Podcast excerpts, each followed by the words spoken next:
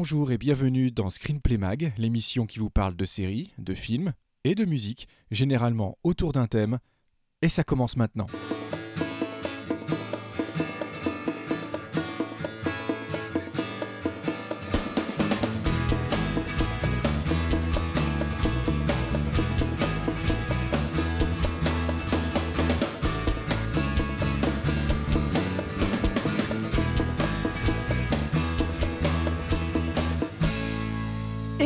Sommes de retour. Et oui, We are fracking back we are fracking back. Screenplay, euh, Screenplay Mag est de retour après pratiquement un an d'absence, un an d'absence quasiment, euh, pratiquement.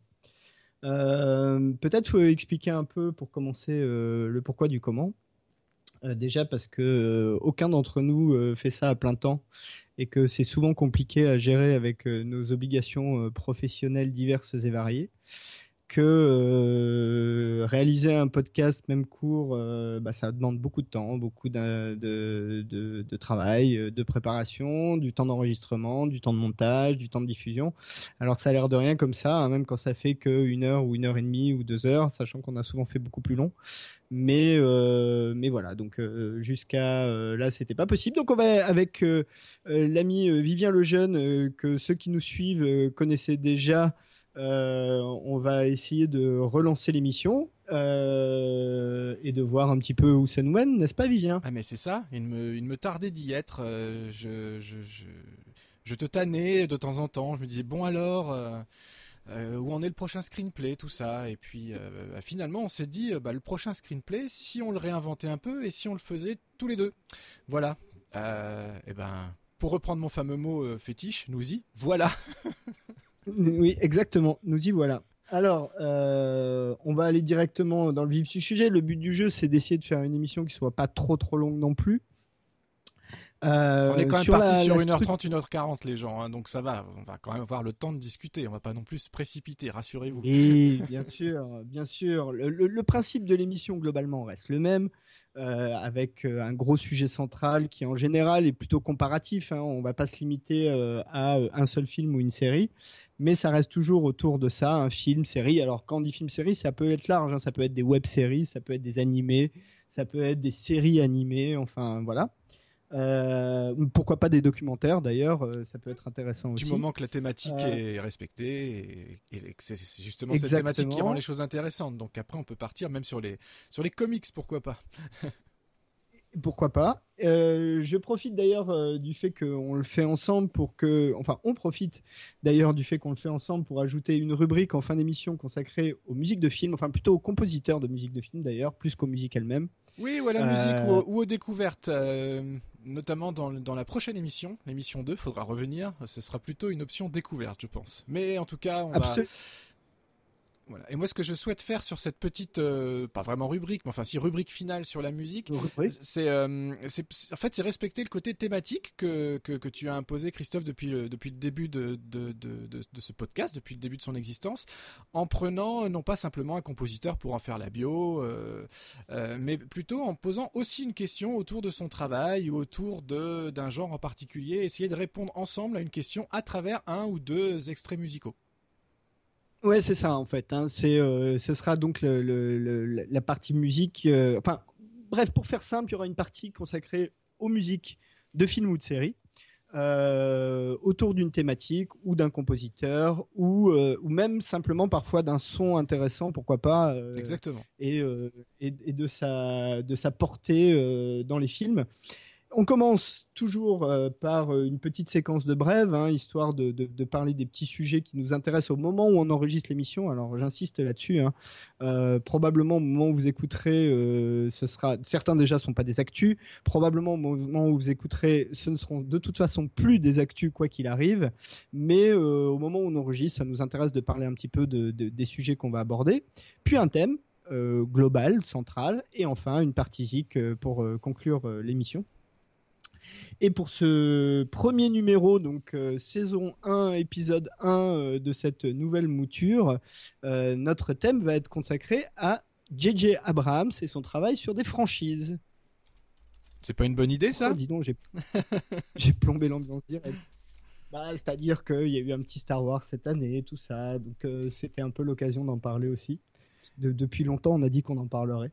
en fait, ça devait être le, ça devait être le screenplay qui n'est jamais arrivé en fait, sur tout le long de l'année dernière. On devait faire le, screenplay spécial Star Wars, mais honnêtement, avec le recul, je me dis que c'est pas plus mal parce que euh, on l'aurait peut-être fait un petit peu trop tôt ce screenplay euh, Star Wars épisode 7 et là on l'a bien vu revu, re-revu, mûri, digéré. Donc peut-être que, enfin j'espère que ce qui en ressortira dans notre débat sera peut-être plus intéressant que ce qu'on vous aurait proposé euh, l'année dernière. Probablement. Euh, euh, et, puis ben, on verra bien où ça nous mène tout ça. Alors on va prévenir aussi les auditeurs qu'on va enregistrer plusieurs émissions d'un coup. en gros, dans la même session d'enregistrement, on enregistre plusieurs émissions. Donc si euh, sur l'émission 2 ou 3 vous nous sentez un petit peu fatigué, vous inquiétez pas, c'est normal. on préviendra, on euh, préviendra, on gira aujourd'hui. Screenplay épisode 2, euh, enregistré le jour de l'épisode 1. C'est ça, c'est ça. Non mais c'est pour être un peu transparent parce que notamment sur nos choix de, de brèves, il y a tout un tas de choses qui correspondent à une période particulière. Alors euh, les auditeurs qui suivent un peu euh, l'actu euh, ciné ou série se rendront bien compte que ça correspond en gros, pour être clair, on est au mois de juillet 2016, donc ça correspond en gros à ce qu'on a envie de dire au mois de juillet 2016 et ce qui s'annonce et ce qui arrive à ce moment-là. la prochaine session parlera sans doute de tout un tas d'autres choses, mais bon, faut être transparent là-dessus hein, quand même. Oui, puis en fait, dans, le même esprit, euh, en fait, c'est un, un, mal pour un bien. Comme tu l'as très bien expliqué en introduction, on a vraiment du mal à trouver des créneaux euh, communs avec nos, nos vies euh, mouvementées respectives. Et le seul moyen qu'on a trouvé de rendre ce podcast, parce qu'on l'aime bien ce podcast, on l'aime beaucoup même, on a envie qu'il dure, on a envie qu'il vous plaise. En fait, le seul moyen qu'on a trouvé, c'est de lui consacrer une journée entière. Donc une journée entière où on enregistre plusieurs émissions, c'est pour nous le seul moyen au jour d'aujourd'hui de vous proposer une publication régulière, tout simplement. C'est ça. Et pour, pour, pour, vous dire, entre l'agenda de Vivien et le mien, sur euh, en gros euh, deux semaines de dates possibles, il n'y avait qu'aujourd'hui de possible. Euh, voilà. concrètement, Donc c'est pour vous dire à quel point c'est compliqué. Bon, mais là, on se répand un peu. Hein. Oui, mais c'est la normale, c'est la reprise. Bon, voilà, c'est fait. Allez, on vous C'est la reprise. on s'interdit pas non plus régulièrement d'avoir nos copains qui viennent. Hein. Ah, bien sûr. Alors, comme, comme on, relance un peu la formule, euh, les deux, trois premières émissions, on sera que tous les deux. Mais euh, si euh, d'aventure on arrive à maintenir le rythme et à continuer ça, et bien évidemment, nos, copains habituels, et je pense notamment à Alexandre Letraine et Fred Tepper, qui sont vraiment la famille, ont leur, leurs entrées quand ils veulent euh, dans cette émission. Euh, vraiment, il suffit qu'on trouve un créneau. C'est toujours la complexité, mais à part ça, euh, ils, sont ils sont ici chez eux. Voilà. je l'ai fait exprès celui-là. Bon, ceux qui ont suivi les émissions précédentes comprendront. Oui, le voilà. Le voilà. Bon, bon on peut peut-être attaquer nos brèves de cet épisode 1. Allez vers l'infini et l'au-delà et là où personne n'est jamais allé. Allons-y.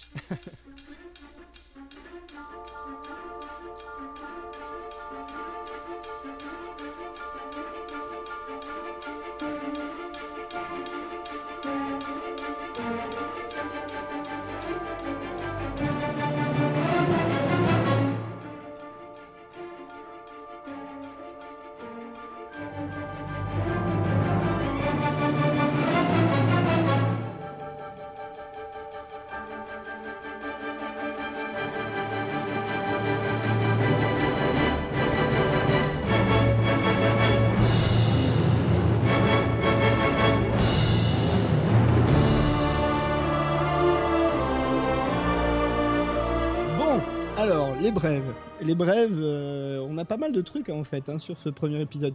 Peut-être on peut commencer par ta première brève. Bah oui, tu vois, j'avais fait une, une, habile transition, tu as vu Aller vers là où nul homme n'est jamais allé. Et si on allait encore au-delà, si on allait beyond, beyond Star Trek, Star Trek, beyond. Alors, euh, à l'heure où on enregistre, on n'a pas vu le film, on s'en languit, on l'attend fermement. Euh, en revanche, on a vu euh, trois, d'abord un teaser, et puis un teaser 2, on va dire, et enfin un vrai trailer, avec même une vraie chanson de, de, Rihanna pourquoi pas. De Rihanna. Ah Sledgehammer, je crois, ça s'appelle. Pourquoi pas Je trouve que dans le cadre de la bande-annonce, ça passe pas mal parce que déjà dans le dès, le premier euh, Star Trek de Gigi Abrams, on avait on avait une chanson rock et tout qui passait bien, donc là qui était une reprise, mais euh, donc là c'est une chanson qui a été composée spécialement. Je trouve que ça rythme bien le, truc. Euh, juste juste pour dire, avant que le film arrive et avant qu'on le voit enfin, moi j'ai envie d'y croire, j'ai envie de l'aimer.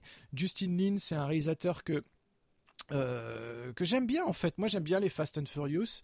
Euh, donc je, suis pas. Il a été choisi vraiment par Gigi Abrams. Ils ont même fait des, tournées de promo ensemble, des conférences ensemble. Donc euh, on sent que Gigi a pas a pas lâché le bébé totalement.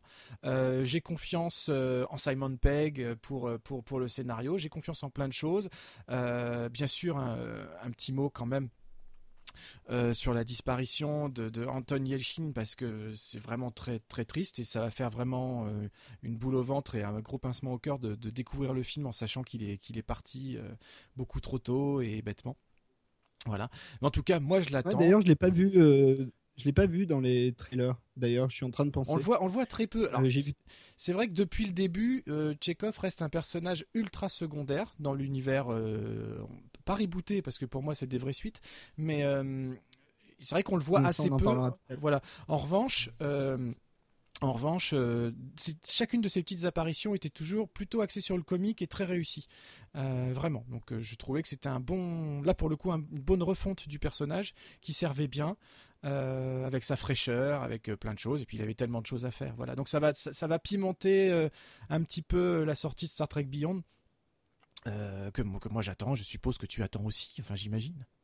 Oui, oui, euh, on, en parlera tout à l'heure puisqu'on va parler du coup des deux précédents, euh, vu qu'on va parler du travail de JJ Abrams sur un ensemble de franchises sur lesquelles il a travaillé. Pardon. Mais j'attends évidemment Star Trek Beyond. juste un petit mot sur les trois trailers qu'on a pu voir. Moi, j'ai une sympathie particulière pour le tout premier, tout simplement parce que la musique de fond, c'est un morceau des Beastie Boys que j'aime beaucoup, qui s'appelle Sabotage, euh, qui a été repris, qui colle absolument bien, qui donne une patate incroyable euh, à, ce teaser. Quand on voit les trois, on comprend. Qui, était, qui, était la chanson d'ouverture euh, du premier film Enfin, du, du, premier Star Trek de J. Abrams. C'est la chanson qui écoute Kirk dans, quand il a volé la voiture de son oncle. Quand il... Ah non, c'est pas, non, ah pas celle-là. Oui, exactement. Oui, c'est ça, oui, on Mais je suis T'es sûr? Non. J'ai un petit doute, mais peut-être. Je crois. Euh, il faudrait que je. J'ai pas prêté attention. Je l'ai revu il y a pas très longtemps en plus, mais euh, je t'avoue que j'y ai pas prêté attention. Enfin, faut dire que là, comme on enregistre beaucoup d'émissions, j'ai revu beaucoup de choses en très peu de temps. Donc, beaucoup trop, euh, beaucoup trop de choses. C'est un peu compliqué de. c'est ça, de, de, rester sur les détails. Mais en tout cas, ouais, moi j'attends aussi Star Trek Beyond.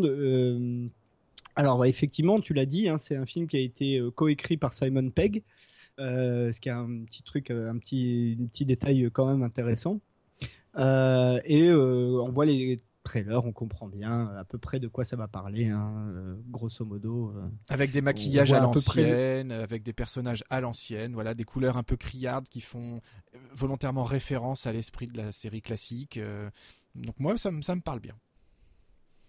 Et juste un dernier mot sur euh, Justin Lin. Moi, je suis pas un grand grand fan des Fast and Furious pour être honnête, mais en revanche, je dois avouer que le mec sait tenir une caméra quand tu vois Furious 7. Euh, c'est ça. C'est impeccable. Euh, enfin voilà, tu, tu, sens que le mec il, il maîtrise, il maîtrise l'action, il maîtrise l'espace, il maîtrise les cadrages. Enfin, il y a vraiment pas de problème là-dessus. Le rythme. Donc je me fais pas trop de soucis euh, sur la partie réalisation et puis on, aura probablement beaucoup moins de lens flare euh, que euh, sous J.J. Abrams. C'est ça. voilà. pour avoir revu le premier Star Trek de J.J. Abrams, c'est incroyable la quantité qu'il y en a. C'est vraiment, il y a quasiment pas un plan où t'as pas de la lumière un peu comme ça bizarre. Enfin c'est très bizarre quoi. Mais bon, bref. Euh, donc Star Trek Beyond sorti en aut 2016, c'est ça hein C'est ça. Plus la ouais, ouais, ouais, ouais, Bah écoute, on va continuer. On va continuer, moi. 17 euh, août. 17 août. 17 août 2016, euh, donc pour, pour nous très très vite. Probablement déjà sorti au moment où vous écouterez l'émission. Euh, moi, ma petite brève, c'est pour faire un peu le bilan euh, de la dernière saison de Game of Thrones. Euh, alors là, pour le coup, il n'y a plus de problème de, taille, de, chronologie ou d'actu, hein, parce que quoi qu'il arrive, ça s'est terminé fin juin. Enfin, oui, fin juin. 2016. on sait d'ores et déjà qu'en gros, il reste 13 épisodes, c'est ce que disent euh, DB Weiss et, euh, ben, euh, je me souviens jamais l'autre Benny Hoff, les deux showrunners de la série.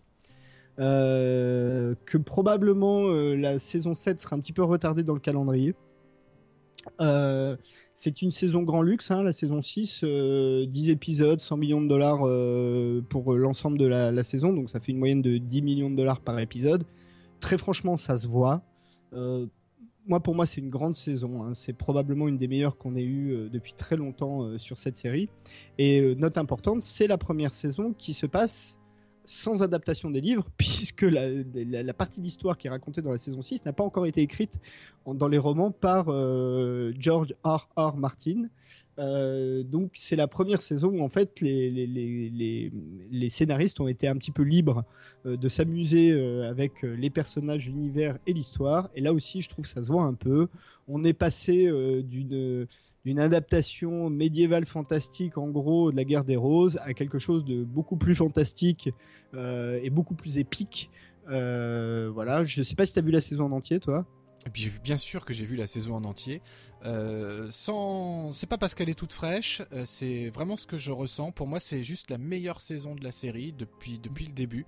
Euh, vraiment en termes de en termes de saison construite et complète sur 10 épisodes. C'est-à-dire, je me suis pas ennuyé une seule seconde sur ces 10 heures.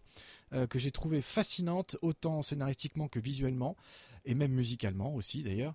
Euh, alors que l'année dernière, j'avais été quand même très déçu. Je pense que je m'étais vraiment sur la saison 5, j'avais été embarqué. Je crois que trois épisodes, euh, les trois derniers sur la saison, je m'étais un peu ennuyé ferme sur, sur tous les sept premiers. Et là, j'ai trouvé ça mais incroyable, incroyable, incroyable. C'était prenant, c'était intense. Euh, c'est aussi la saison de la revanche puisqu'il y a enfin quelques méchants entre guillemets ou pas entre guillemets qui, qui trinquent, hein, qui trinquent bien. C'est plein de surprises.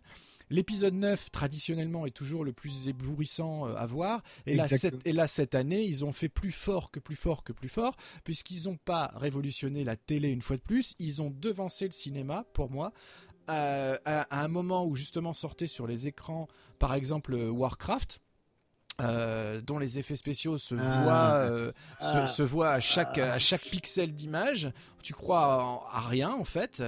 Et là, ben, de la télévision, une heure de télévision, a renvoyé dans ses chaumières toutes ces grosses productions cinématographiques euh, d'images de synthèse dont on est abreuvé et de plutôt mauvaises images de synthèse parce que là, ben, les dragons de Daenerys, que je sache, sont aussi en images de synthèse, mais ils, sont plus beaux que, l'ensemble des dragons qu'on a pu voir au cinéma réunis. Quoi.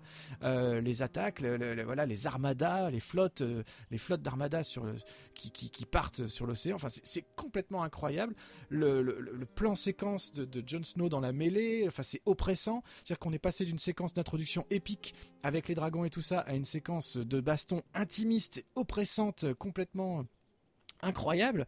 Et euh, non c'était juste de la grande télévision. Et là la frontière entre télévision et cinéma n'existe plus du tout. Et, euh, c'est bien la preuve que c'est à la télé que ça se passe les gars ah bah, D'ailleurs, euh, c'est pas que à la télé que ça se passe, mais ça se passe aussi à la télé. Mais euh, juste euh, un petit mot sur cet épisode 9, ce qui est intéressant, je trouve, c'est que les dix premières minutes de l'épisode 9, moi je les ai vues comme un énorme hommage au travail de Peter Jackson sur Le Seigneur des Anneaux, vraiment. Absolument, absolument. Jusqu'à des plans qui font vraiment penser la charge des cavaliers du Rohan, des, des, choses comme ça.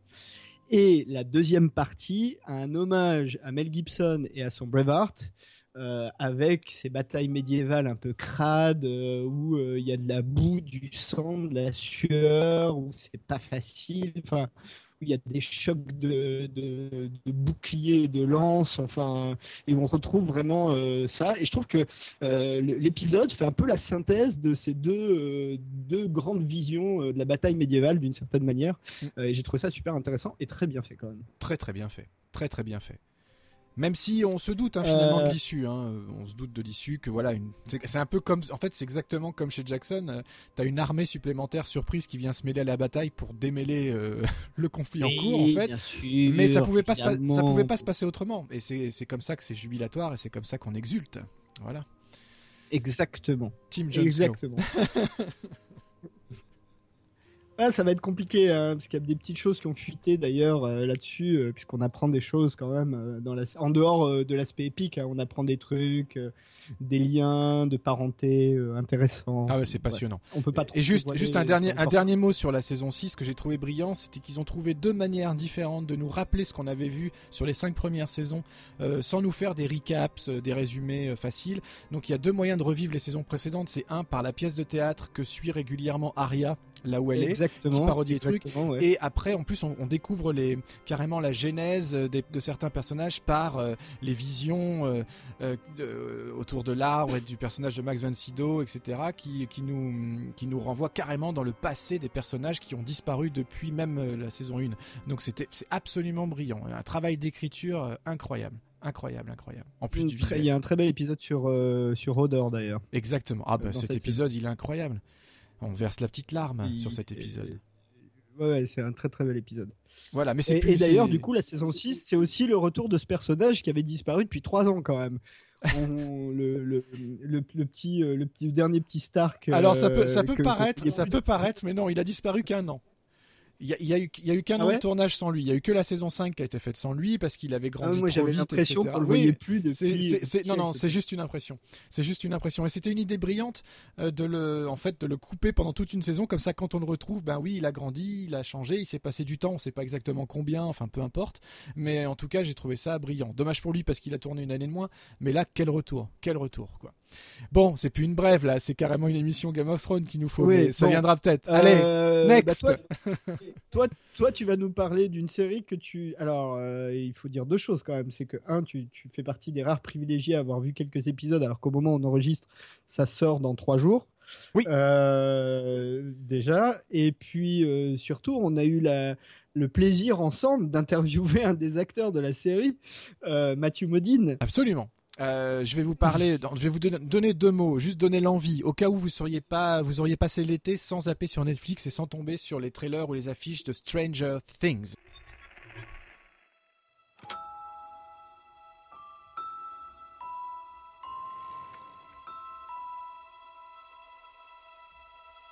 This is Hawkins.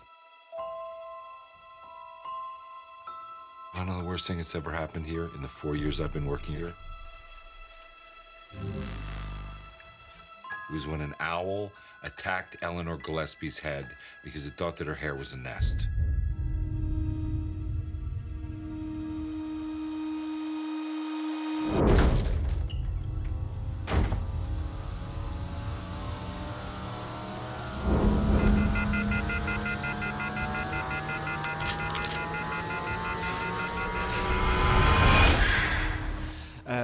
Stranger Things, c'est une série absolument incroyable euh, qui est réalisée, euh, écrit et réalisé par deux frères jumeaux euh, que je scanne pas leur nom, c'est les frères Duffer, et ils nous proposent un, voyage vers les années 80, absolument incroyable. Toute, l'action se situe dans les années 80 et ça se veut un mix de, de, pas de référence, mais un mix de genre. C'est-à-dire que c'est Spielberg qui rencontrerait John Carpenter, qui rencontrerait Stephen King. Voilà.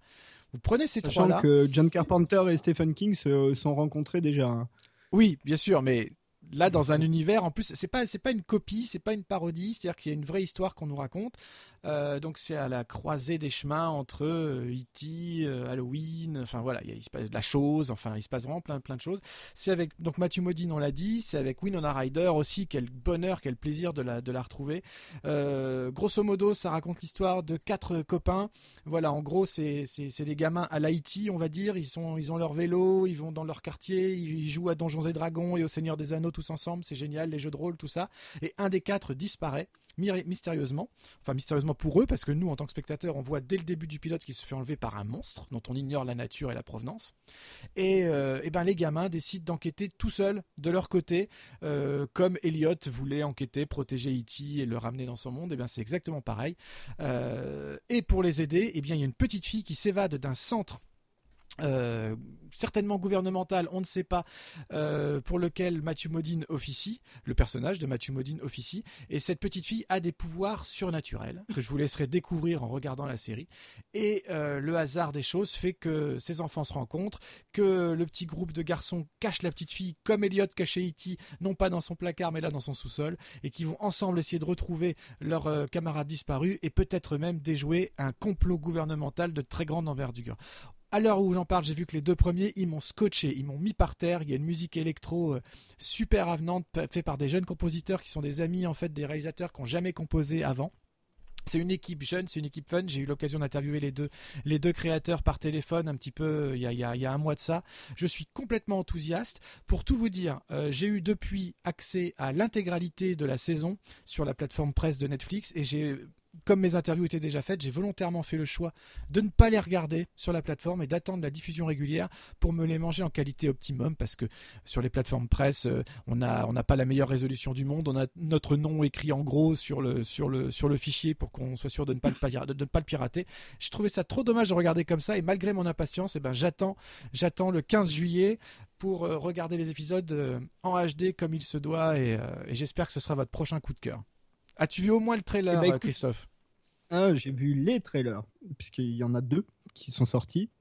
Euh, d'où je sais par exemple que la petite fille mystérieuse euh, porte le numéro 11. Absolument. Euh, j'ai noté ce, petit détail dans, à l'image. non, non, bah moi, clairement, hein, je, suis client, hein, il n'y a pas de problème. Alors, faut dire qu'il y, y, aura 8 épisodes, hein, si je dis pas de bêtises. C'est ça. Donc euh, ça fait un gros film de 8 heures, quoi.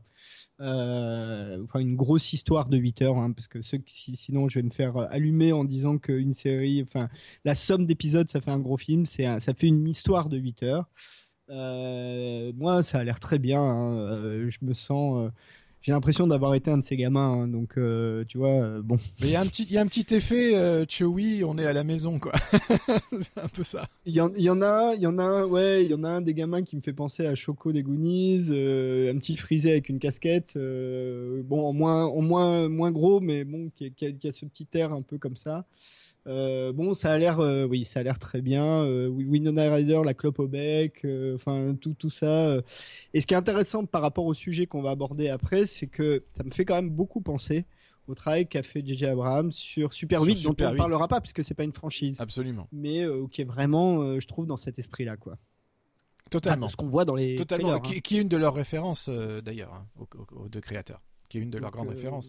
Je leur ai même posé la question en fait pour tout dire si c'était la si la sortie de Super 8 et le et le succès euh, un peu confidentiel mais le succès néanmoins qu'il a rencontré euh, les avait aidés dans leur démarche pour lancer un tel projet? Et la réponse est clairement oui. après le succès de Super 8 et l'influence de Gigi Abrams sur le marché que, bah, cinématographique aujourd'hui, c'est vrai que les studios euh, ou les diffuseurs, là en l'occurrence Netflix, n'ont pas tardé à, accepter ce type de projet, ce revival des années 80 qui est, assez d'actualité.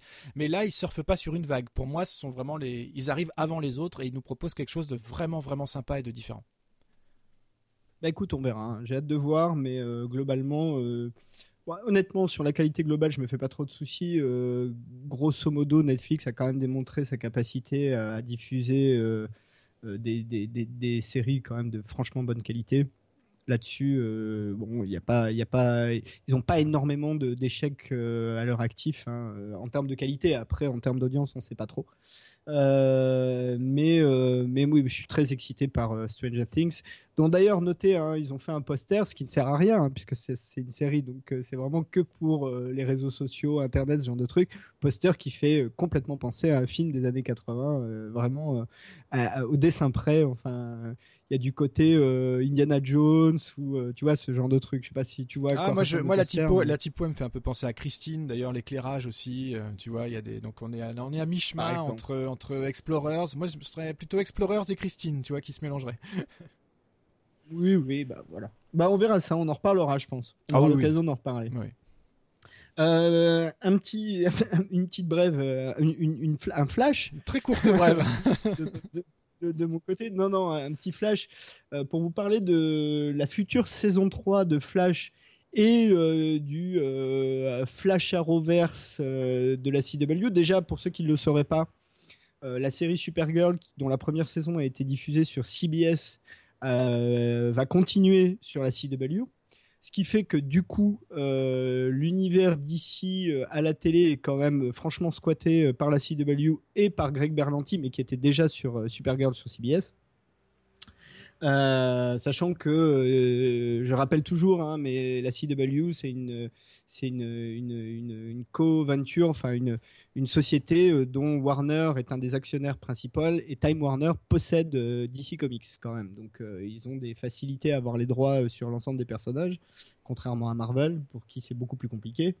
donc, Flash, euh, ce qui s'annonce à la fin de la saison 2, c'est ni plus ni moins qu'une storyline connue des amateurs de comics qui s'appelle le paradoxe Flashpoint ou le Flashpoint Paradox, qui est en gros un moment où euh, le Flash retourne dans le passé, empêche sa mère d'être euh, tuée et du coup change complètement l'avenir et tous les personnages et tout est différent et ça va vers une espèce d'apocalypse. Pour ceux qui connaissent le comics. Alors, Grant Gustin a confirmé dans une conférence de presse au mois de juin que ce serait bien la storyline de la saison 3.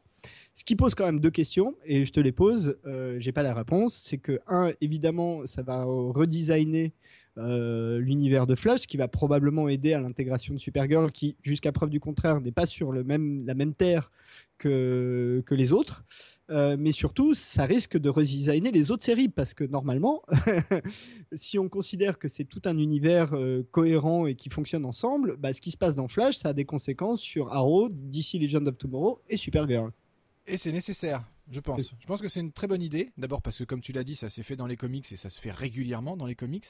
Euh, moi, j'ai bien aimé le crossover qu'il y avait eu euh, entre Flash et Supergirl. Je suis, je suis pas très fan hein, de l'univers de Flash tel qu'il est. Je trouve que le casting est assez inégal, euh, surtout le casting féminin. J'ai beaucoup de mal avec le casting féminin. Je trouve les filles euh, certes jolies, mais pas forcément très bonnes actrices. Loin, loin s'en faut. C'est pas faux. Euh, voilà. Alors que dans Supergirl, je les adore. je les adore, je les adore. et puis, et puis Arrow, il était temps que ça se renouvelle un peu aussi. Donc, j'espère que c'est pour le meilleur. Legends of Tomorrow, j'ai bien aimé la première saison comme ça. C'était sympa, mais avec plein, plein, plein de défauts. Donc, cette refonte promise. Ah bah ils savent pas où ils vont. Hein. Voilà, donc ça se sent trop. Vont ça se sent trop. Et du coup, cette refonte promise va peut-être permettre de resserrer un peu, un peu les taux sur l'ensemble des univers. J'espère donner un peu plus de consistance à Flash. Pourquoi pas? Je suis pas, je suis pas hyper fan. Voilà, de, de, Flash en tant que tel. Arrow, je l'étais au début et puis j'ai fini par me lasser parce que c'est quand même très cyclique. Euh, il se passe un peu toujours les mêmes choses avec un peu toujours les mêmes enjeux et les mêmes méchants et tout ça. Et euh, il y a vraiment que Supergirl des quatre séries qui m'a vraiment vraiment emballé l'année dernière. Donc j'espère que le changement de chaîne ne va pas euh, altérer le plaisir que j'ai eu à la, suivre, avec ses défauts aussi, hein, entendons-nous bien. Mais bon, moi je, pense que c'est pour le meilleur. J'attends de voir aussi. Bah écoute, alors pour Supergirl, mis à part le fait qu'ils auront sans doute beaucoup moins de budget et qu'il va être compliqué de se payer Calissa Flockhart, euh, ça, ça pose pas de problème parce que euh, en termes ne serait-ce que visuel, de construction, euh, ça va, ils savent faire. On a vu avec Arrow et The Flash, même d'ici Legend of Tomorrow, c'est pas insupportable à regarder. c'est plutôt bien foutu, donc je me, je me fais pas trop de soucis là-dessus. je suis aussi un amateur de Supergirl, hein, je le dis, parce que c'est une série qui a été beaucoup décriée. Moi, je trouve qu'elle était plutôt réussie, même franchement réussie. En revanche, moi, je suis un grand fan de Flash grand fan de Flash, je trouve que c'est la meilleure des quatre euh, et de très loin. Tout simplement parce que c'est la plus comics en fait. C'est celle qui joue le plus avec tous les, les, les, enjeux du comics et surtout de l'univers d'ici, euh, les univers parallèles, les, les, voyages dans le temps, euh, tout, tout, un tas de choses comme ça. Et d'ici Legend of Tomorrow, je sais pas si on était ensemble quand on a interviewé Victor Garber. T'étais avec moi ou pas Je me rappelle pas si on était ensemble ou pas. Victor Garber était au Festival euh, de la télévision de Monte Carlo euh, cette année, donc on l'a interviewé euh, sur son travail sur, sur Flash. Et ce qui est intéressant, c'est que lui-même disait que les trois quarts du temps, il comprenait pas l'intrigue en fait. Il savait pas si ça se passait avant, après, ce qu'il foutait là. Enfin, pour lui, c'était très très compliqué. Donc il faisait en gros ce qu'on lui disait de faire sans se poser trop de questions parce que c'était assez abscon. Et c'est vrai que d'ici Legend of Tomorrow, l'idée est bonne.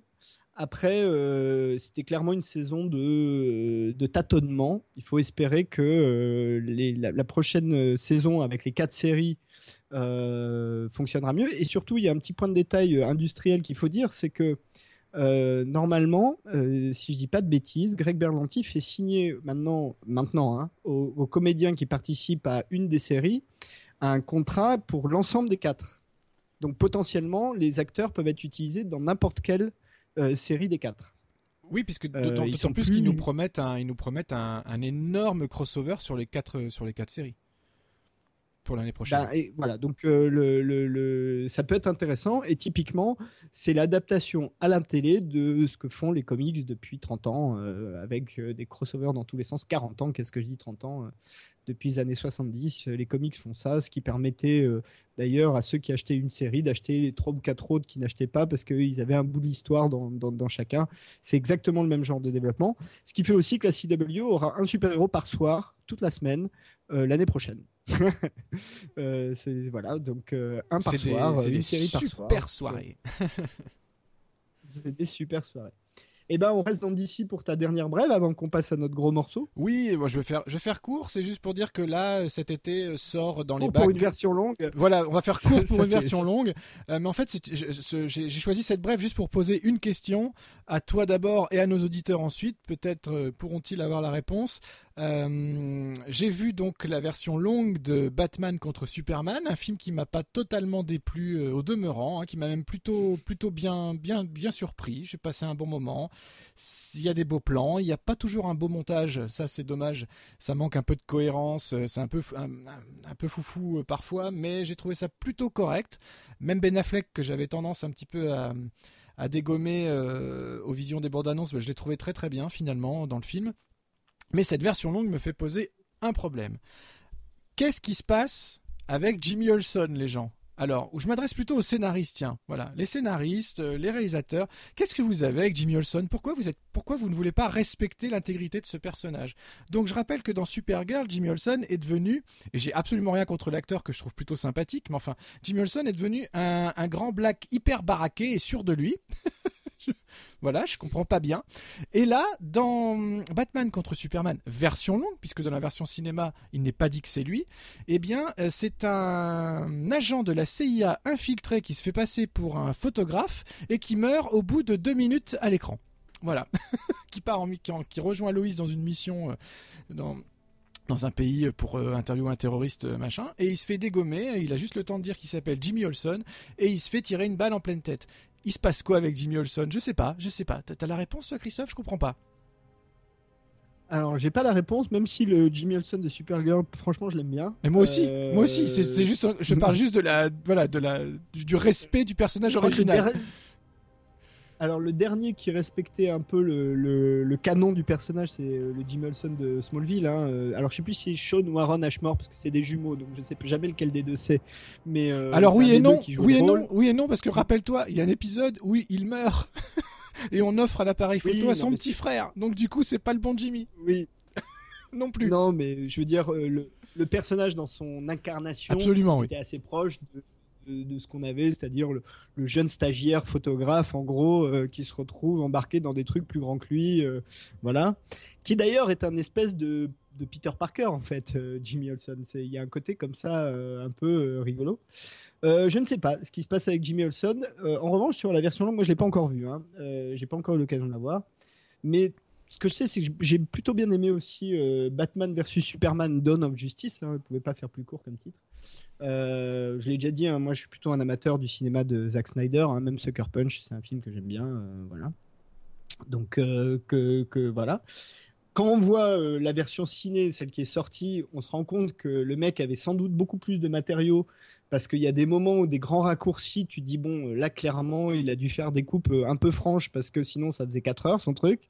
Donc je pense que la version longue est plutôt bienvenue. Après, je l'ai pas vu, donc je sais pas ce qu'il en reste. Bah, ça fait 3 heures du coup. Ouais, voilà. Bon, euh, il y a des petites choses surprenantes dans le film hein, qu'il faut dire, c'est que on apprend que Gotham City est en face de Metropolis. Donc ça, c'était assez euh, intéressant. Euh, c'est la première fois que je vois ça dans une adaptation de DC. Euh, là, c'est vraiment à côté. Hein. C'est genre, tu dis Brooklyn et Manhattan, quoi. Mais moi, en fait, c'est un peu ça que je reproche. Je rebondis juste deux secondes. C'est un peu ça que je reproche à, la team Nolan, Snyder, en fait. C'est qu'ils n'hésitent pas à prendre des libertés. Ils prennent les univers, ils font vraiment ce qu'ils veulent. Alors, je sais bien que ce sont des auteurs, ce sont des artistes, ils proposent quelque chose, ok, pourquoi pas. Mais ils vont quand même assez loin, tu vois, comme dans Man of Steel où ils réinventaient complètement la mort de, de, de, Jonathan Kent. Jonathan Kent. donc c'était, Ouais, moi ça me choque pas plus moi, que ça. ça. Et là, et là, je bon, trouve, je, trouve... que finalement le, film entier repose sur. Euh, Enfin, la résolution l'intrigue repose, tant pis, hein, je, je, spoil un peu, mais c'est pas bien grave. Euh, voilà, les, deux personnages arrivent à retrouver leur chemin commun quand ils réalisent que leur maman s'appelle pareil. Elle s'appelle toutes les deux Martha. Donc je me demande si, euh, si, on va pas bientôt avoir un spin-off, euh, une série spin-off qui va s'appeler The Marthas euh, sur la CW, je sais pas. Ah non, parce qu'il y en a une qui est morte. Oui, oui, enfin, bref, tu vois ce que je veux dire. mais c'est vraiment. quoi que non, les enjeux. D'ailleurs, il me semble que dans, dans le. Tiens, d'ailleurs, j'ai refait un rebondis sur ma vraie précédente, puisqu'il me semble que dans la BD euh, Le Paradoxe Flashpoint, Martha Kent ne meurt pas. C'est Bruce Wayne qui meurt. Donc euh, Papa Kent devient Batman et Martha Kent devient le Joker dans l'univers parallèle. D'accord. Toi, je sais pas tout ça. Euh, pas Kent d'ailleurs, Wayne, Martha Wayne, évidemment. Donc bon, c'est plutôt voilà, je, trouve. voilà, ils, sont, ils sont partis sur des ficelles un petit peu, un petit peu courtes, mais bon. Même dans la version pour conclure, et tu vas me dire ce que tu en, penses, parce qu'il y a une partie, je sais déjà ce que tu en penses, on en a déjà parlé, mais pour moi, le film, il y a... le film est plutôt pas mal. Il y a trois problèmes. Un, le premier problème, c'est d'avoir commencé avec un film un peu comme Man of Steel qui pose des questions presque métaphysiques euh, notamment sur euh, la notion de qu'est-ce qu'un dieu, euh, qu'est-ce qu'un surhomme, voilà. et à l'inverse, le rapport entre la justice et le bien du côté Batman, qui sont des grands thèmes, mais qui sont plutôt bien exploités, je trouve, dans la première, les, les deux premiers tiers du film, et qui disparaissent complètement dans le dernier tiers, parce qu'à un moment donné, en gros, il faut un gros monstre et il faut kicker du gros monstre. Et ça, je trouve ça vraiment dommage. Moi, je me serais tout à fait contenté d'un film euh, euh, qui reste sur ces bases-là. Hein. Ça m'aurait pas posé plus de problèmes que ça. Pour moi, c'est le premier problème du film. Et ça, tu sens vraiment les studios qui ont dit non, non, mais si on met pas un truc clair avec euh, un gros monstre méchant et que tous les gentils se mettent ensemble pour tuer le gros monstre à la fin, euh, ça va pas aller.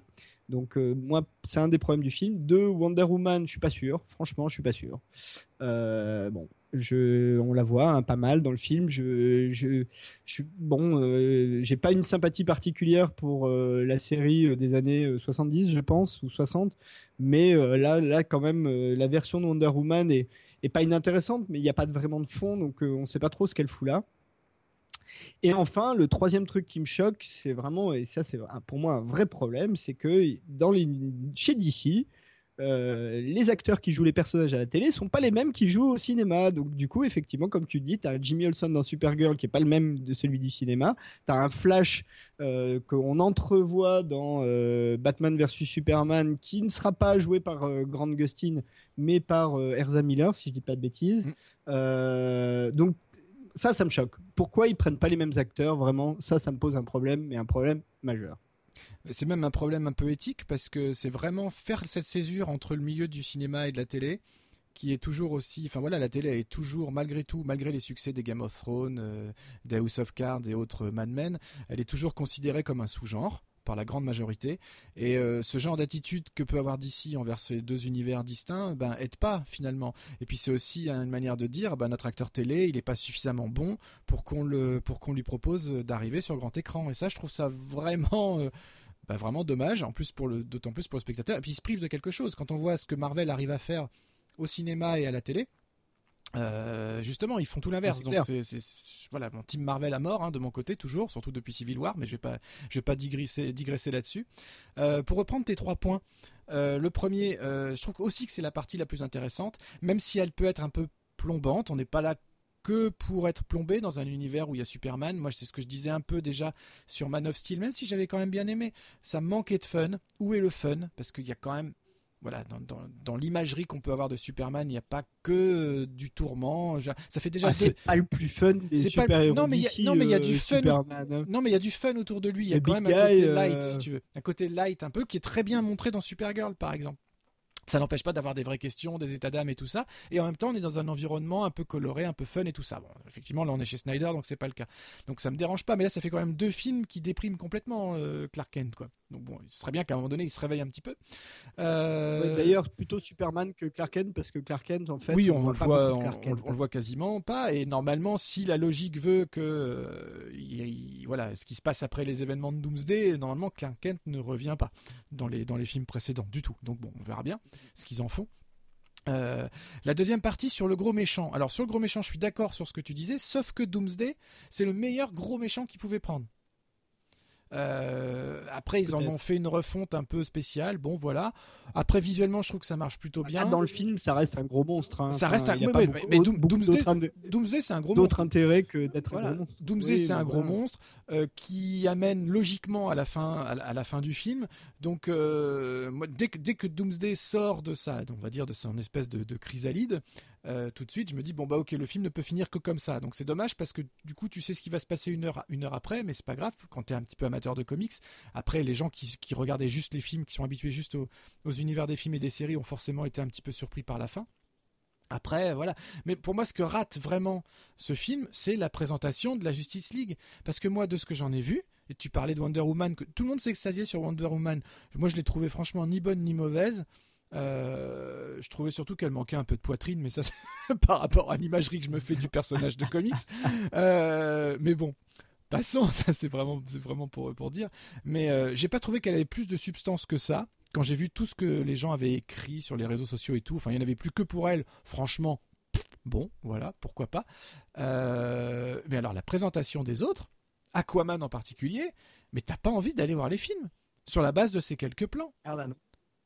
Mais clairement pas. Donc la mission, elle est, elle est complètement foirée. Complètement foirée. Moi, je, déjà, j'attendais pas spécialement le film, mais alors là, je ne l'attends plus du tout. Mais alors, du tout. Du tout, du tout. Et puis alors, euh, Jason Momoa, euh, s'il tourne le film avec lui, ils sont en train de le faire, euh, mais le, le, mettez pas dans l'eau. Le mec, il, bouge encore plus, il bouge encore moins vite que moi dans un bassin.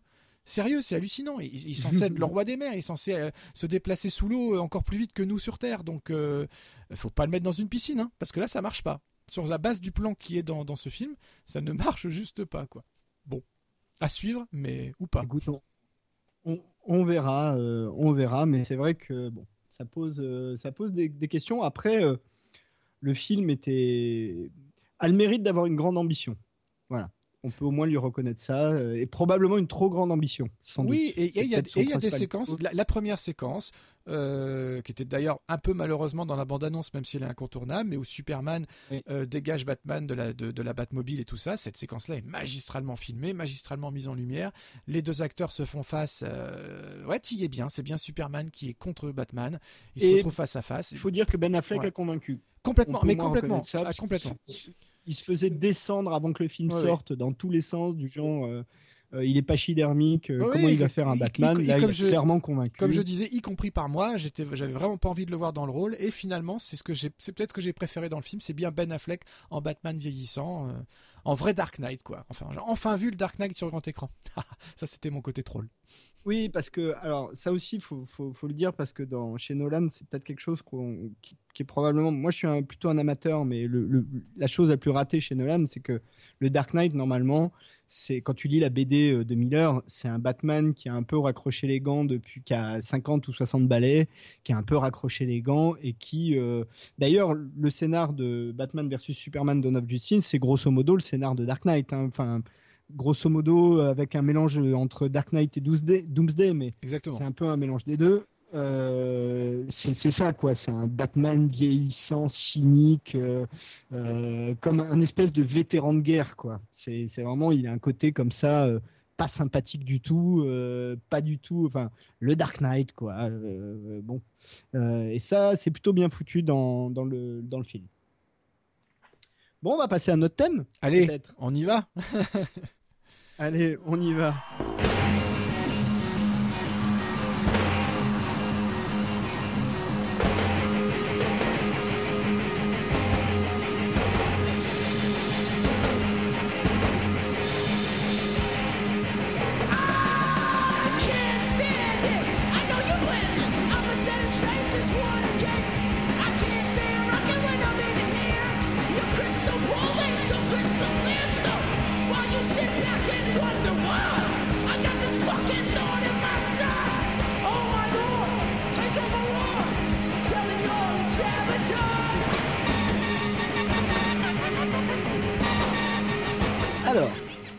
De ce premier numéro, euh, et alors là, il y a du lourd, hein, parce que vraiment, il y a, quatre films dont on doit parler. T'as vu, je te, fais le, je te fais le background sonore en même temps. Notre mission, si nous l'acceptons. Et nous allons l'accepter. est de parler euh, du travail de J.J. Abrams en tant que réalisateur, soyons précis, parce que si on prenait en tant que producteur, on n'en a pas fini. sur des grosses, grosses, grosses franchises cinématographiques, en l'occurrence Mission Impossible, Star Trek et Star Wars. Pas des moindres, euh, puisque euh, bah, on va faire la liste des films dont on va parler. On va parler donc de Mission Impossible, troisième épisode, de Star Trek, euh, le, dernier, hein, reboot ou suite, on en parlera, de Star Trek Into Darkness, qui là pour le coup a un côté franchement reboot, et on en parlera aussi. Et enfin, évidemment, de Star Wars épisode 7, L'éveil de la Force, The Force Awakens, euh, qui est donc sorti euh, pour le plus grand plaisir de tous euh, en décembre de 2015, si je dis pas de bêtises. et qui a fait un énorme carton, hein, puisque je sais plus combien de milliards de dollars il a accumulé, mais bon, c'est un carton interplanétaire sans aucun problème. Tu te sens prêt? Ah mais complètement, totalement, totalement. Je, voilà, je j'intègre le, le, le MI MI3, MI3 dès que dès que tu veux. Alors, bah écoute, peut-être d'abord on peut dire un petit mot sur euh, qui est JJ Abrams, JJ, euh, qui est un peu le, on peut dire le nouveau Spielberg hein, d'une certaine manière. D'ailleurs, ils se connaissent bien. Hein. Spielberg a, produit euh, tout un tas de choses, notamment a coproduit Super 8. Alors, la, légende, la légende veut que leur relation démarre même avant ça où après avoir gagné un, petit concours, c'est Gigi Abrams qui a été choisi pour restaurer ou remonter euh, des, vieilles bobines Super 8 tournées par Spielberg. Euh, voilà, donc ils ont eu un, rapport un peu maître à élève euh, dès, les, dès les jeunes années d'étudiants de, de Gigi Abrams. Alors, faut dire que J.J. Abrams, c'est un fils d'eux, déjà, pour ah, commencer, hein, puisque son papa était producteur de télé. Comme quoi, ça aide quand même, hein, faut, pas, faut pas se leurrer. voilà, euh, il est tombé dedans quand il était petit, que euh, il a clairement euh, fait sa carrière en allant a priori vers le cinéma, et bizarrement, ce qu'il a fait connaître, c'est la télévision. Alors que au cinéma, il a, il a quand même quelques, il a travaillé sur des, scénarios d'assez gros films, hein. par exemple sur Armageddon de Michael Bay. Ou, à, propos d'Henri que j'adore avec Harrison Ford aussi. très très très beau film avec Harrison Ford que si vous n'avez pas vu, euh, on vous le conseille. En plus, c'est un film qui peut pas trop se dater là pour le coup. Mm. Euh, c'est vraiment un très beau film. Euh, ça m'étonne pas que ça te plaise d'ailleurs. oui, c'est assez, logique.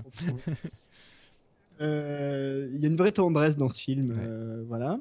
JJ Abrams, c'est quand même quelqu'un qui a comme principale qualité une réelle maîtrise des genres et des codes des genres sur lesquels il travaille. Euh, on l'a vu notamment à la télévision, hein, euh, avec euh, son travail sur Alias, avec son travail sur une série comme Fringe. Lost aussi, alors Lost c'est encore un, cas, à part. Et, que même si encore aujourd'hui hein, il, produit ou coproduit des séries, clairement sa carrière est cinématographique. bon, euh, et je te propose qu'on perde pas de temps et qu'on aille tout de suite sur euh, Mission Impossible 3 parce que non seulement c'est une franchise, mais c'est également son premier film en tant que réalisateur de cinéma.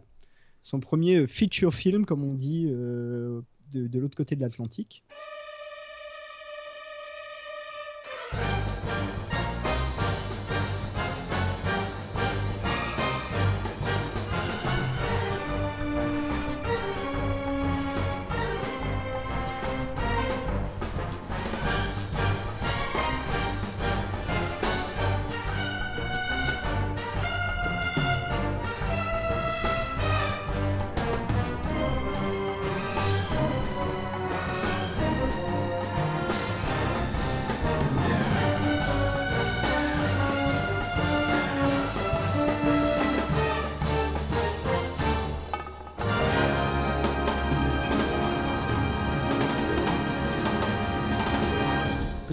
Première impression euh, sur le film déjà euh, par rapport à l'ensemble de la franchise euh, disons au moins les deux premiers, puisque évidemment c'est compliqué de le comparer au Brad Bird et puis au tout dernier, dont j'ai oublié le nom du réalisateur, mais à Ghost Protocol, mais au moins à, à Mission Impossible et au John Woo, au numéro 2.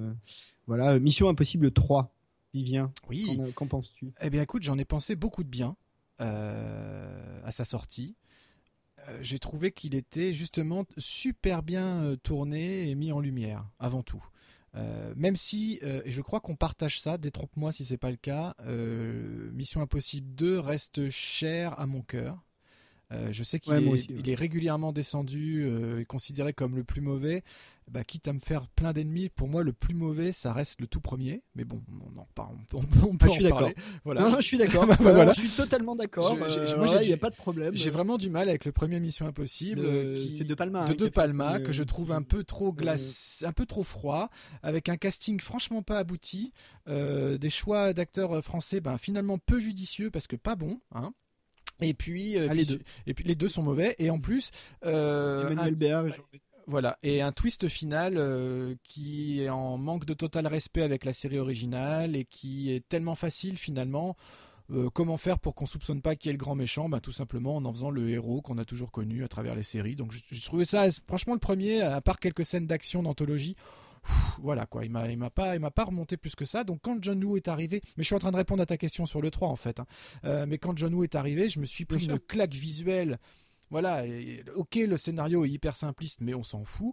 Euh, Tom Cruise est excellent là-dedans. John Woo à la caméra qui voltige partout avec ses, avec ses couleurs. Justement, il a pris le contre-pied de ce qu'avait fait De Palma, il nous en a mis plein la vue. À la musique, le tandem Hans Zimmer, Lisa Gérard a tombé par terre, c'était magistral. Le morceau The Injection, quand Andy Newton s'injecte le virus et que Tom Cruise doit Ethan Hunt doit, doit saute à travers l'immeuble pour en disant bah, il me reste tant d'heures pour te sauver. Il y a une force émotionnelle qui se dégage de ce film-là, alors que tout le monde déglingue que tout le monde trouve simpliste. Et moi, je trouve ça super fort. Ça me, ça me propulse, ça me parle quand tu as un tel mélange histoire, image, musique qui, qui, se combine. C'était, c'était formidable. Et euh, Mission Impossible 3 fait un peu retomber euh, un peu ce, trop plein émotionnel et artistique finalement, on, retourne, on retourne vraiment à, une narration qui est aussi simpliste, hein, parce que finalement Tom Cruise, enfin Ethan Hunt passe, passe, deux heures de film à chercher ce qu'on appelle la patte de lapin. Euh, Exactement. Euh, ça se limite à ça finalement. Je dois trouver la patte de lapin et sauver ma fiancée. Voilà, c'est la seule, c'est la, seule intrigue de Mission Impossible 3. Comme quoi, on peut réaliser des grands films, en tout cas des très bons films. La charmante Michelle Monaghan. Absolument. Euh, on peut réaliser de, très grands films très sympathiques sur une base scénaristique complètement faible du moment que tu as les acteurs qu'il faut parce que là pour le coup toute la team est excellente. Voilà, je trouve que alors Ving revient, c'est vachement bien. Jonathan Reismeyer est super, Maggie Q, enfin, il y a que du bon autour de lui.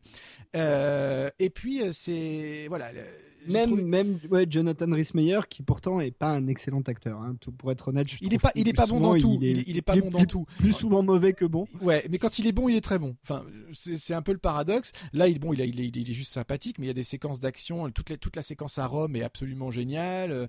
Euh, la, confrontation euh, qui revient régulièrement dans le film entre Tom Cruise et Philip Seymour Hoffman est absolument saisissante, tout en gros plan, tout dans le regard. Les, les, deux acteurs jouent tellement bien, voilà. Euh, euh, pareil, le twist sur le, fait que est-ce qu'on a tué sa petite amie, est-ce qu'on l'a pas tué, le coup des masques, etc., qui revient sans arrêt. Donc c'est c'est vraiment finalement c'est la première vraie adaptation de la série telle qu'on l'aimait à l'époque. En tout cas, c'est le regard que je porte et sur c'est normal. Et c'est normal, puisque Gigi. C'est normal parce que c'est un mec de télé qui a fait le, film. Voilà. Euh, c'était un peu là où je voulais en venir, tu t'en doutes. Mais c'est. En fait, pour moi, Mission Impossible 3, c'est un gros épisode d'Alias c'est construit pareil. Exactement. Euh, c'est vraiment construit pareil. Alors avec Alias, euh, une des choses que J.J. Abrams a, réussi, c'est à adapter de manière contemporaine euh, les codes du, de la série d'espionnage slash action, justement un peu à la Mission Impossible ou ce genre de série, dans une version moderne avec tout ce qu'il faut, des bons personnages, une histoire d'amour, des copains au milieu, euh, d'ailleurs, c'est la série qui a lancé Bradley Cooper. Hein. Euh, aujourd'hui, tout le monde, euh, tout le monde connaît Bradley Cooper. Il a commencé dans Alias quand même, faut le rappeler. Oui, oui quand même. Et, oui. et Mission Impossible 3, c'est vraiment ça, sachant que J.J. Abrams n'était pas le premier réalisateur hein, sur le film. Il y a eu, il y a eu d'abord David Fincher qui n'a pas été très loin. Ensuite, il y a eu Joe Carnahan. Oui. Joe Carnahan a abandonné une semaine avant le tournage ou quelque chose ou un mois avant le tournage. Enfin, pour de grosses différences de, comment dire d'approche. Hein. Visiblement, il avait une vision très très sombre de l'univers. Ce qu'il faut dire aussi, c'est que le patron de la licence au ciné, c'est Tom Cruise, hein, clairement. C'est lui qui décide, grosso modo. Hein. Enfin, Tom Cruise, Tom Cruise et Paula Wagner, euh, puisque c'est un duo euh, qui marche ensemble depuis euh, des années, des années et des années.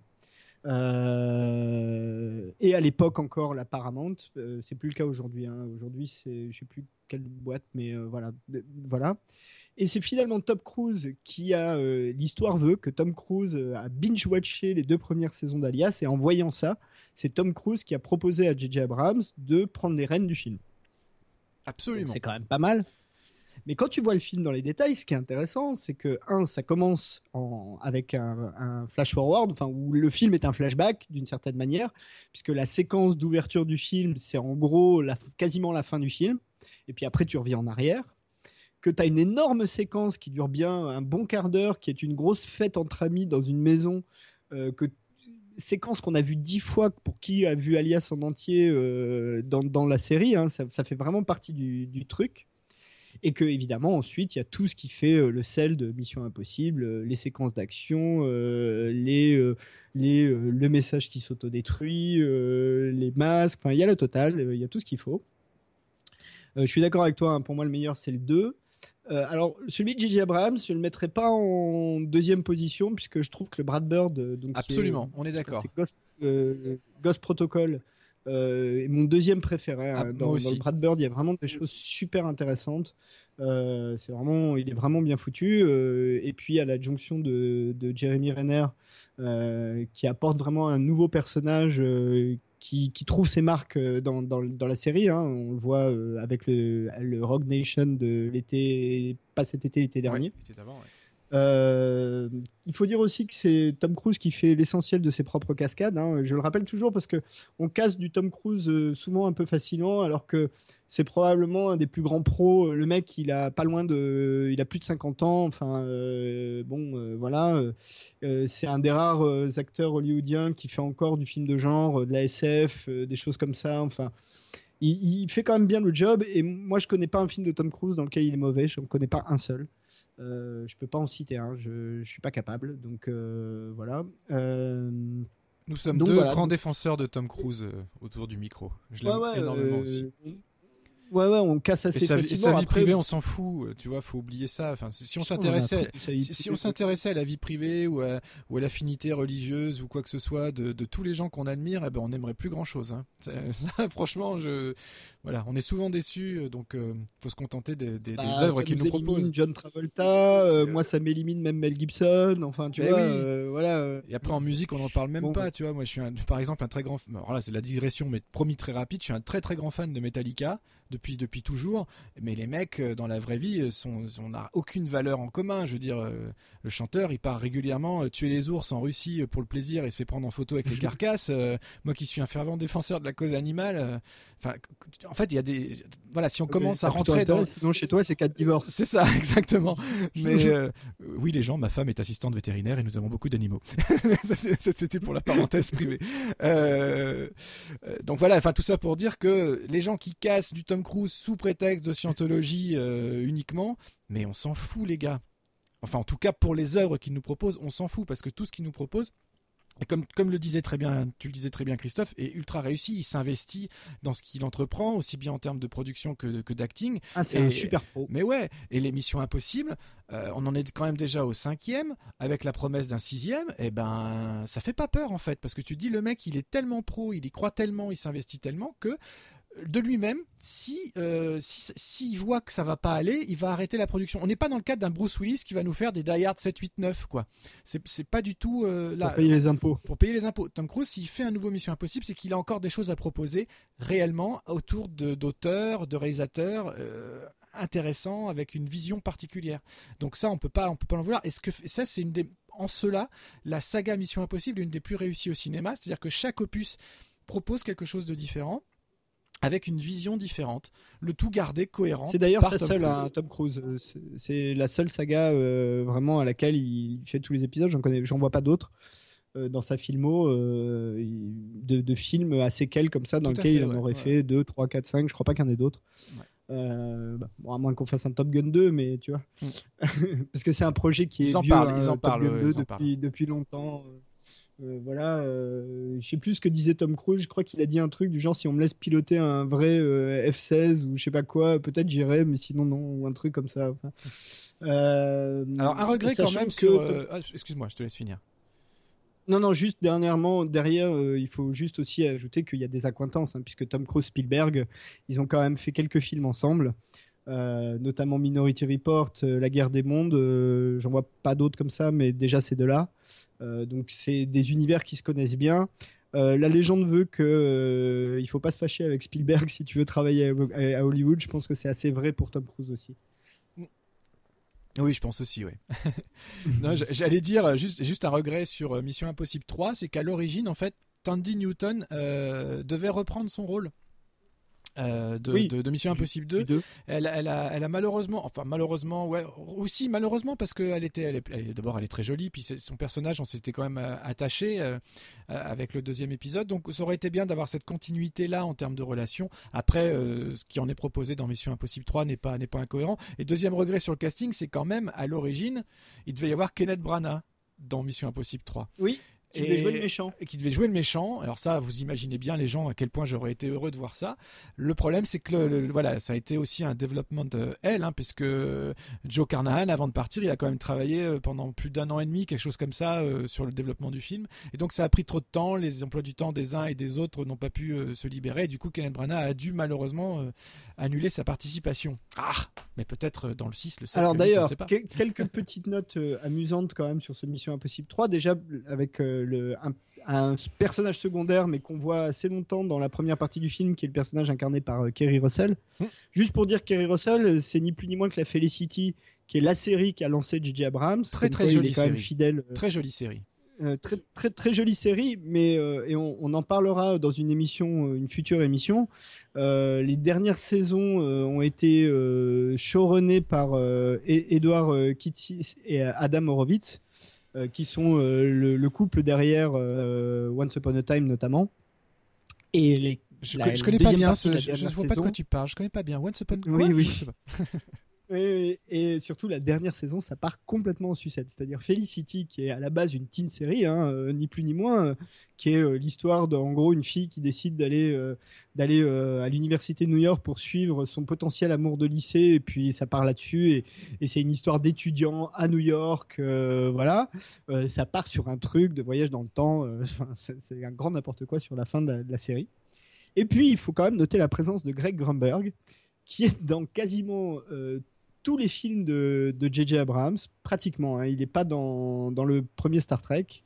Euh, dans des tout petits rôles. C'est Greg Grumberg qui était dans Felicity. Il joue. Euh, il a par exemple, il y a un petit rôle dans, dans Lost. Hein. c'est le, le, pilote de l'avion qui, qui, meurt euh, dans le pilote. Hein. donc voilà. il joue dans Star Wars épisode 7. Il joue dans, tous les trucs de J.J. Abrams. À un moment donné, tu as Greg Grumberg. et pour ceux qui voient pas qui est Greg Grumberg, dans Heroes, c'est le télépathe, le flic télépathe. C'est l'acteur qui joue le flic télépathe. Donc euh, il y a une vraie relation de fidélité euh, là-dessus. Euh, voilà, que dire d'autre sur Mission Impossible 3 bah, Peut-être pas grand-chose. Non, juste, oui, juste, juste dire que c'est marrant parce que Kerry Russell, dont tu parlais à l'instant, avait déjà tourné avec Jonathan Rhys Meyers dans un très très joli film qui s'appelle August Rush. Euh, qui était sorti en 2007, ah je crois, et euh, réalisé par Kirsten Sheridan. Et j'avais adoré ce film qui justement euh, mettait une belle place à, la musique. Donc voilà, c'était la, hein, petite anecdote. Très bien quel est celui-là. Alors petite anecdote pour finir aussi, à, la sortie de Shaun of the Dead, on a demandé Pardon, hein, j'ai du, bruit derrière. À la sortie de Shaun of the Dead, on a interview, il y a une interview de Simon Pegg où on lui demande s'il envisage une carrière hollywoodienne et à laquelle il répond Non, mais euh, vous croyez quoi que je vais faire Mission Impossible 3 C'est très très bon ça. Ah, je la connaissais pas celle-là. là aussi, hein, belle histoire, euh, belle histoire puisque euh, Simon Pegg est depuis Mission Impossible 3 aussi absolument dans pratiquement tous les films de J.J. Abrams, à l'exception, je pense, de Super 8, mais en tout cas, il est dans les deux Star Trek, puisque c'est Scotty, et il est même dans Star Wars 7, mais il est un peu difficile à reconnaître. Oui. Mais il y est, il y est, il y est. bon, bah, il y est, il y est, il y est. On passe à Star Trek. Star Trek, euh, allez, on les met, dans, on les met, on en parle, on parle des deux en même temps. Ce sera plus simple, je pense. On mélange un peu tout. Ou oui, tu veux aller dans l'ordre ou... Euh, non, non, non, non. On va parler des deux. Simplement, euh, bah, alors peut-être pour introduire le, le, principe des deux Star Trek et de la nouvelle vision de la franchise, puisqu'on sera peut-être pas d'accord sur le fait que ce soit un reboot ou pas.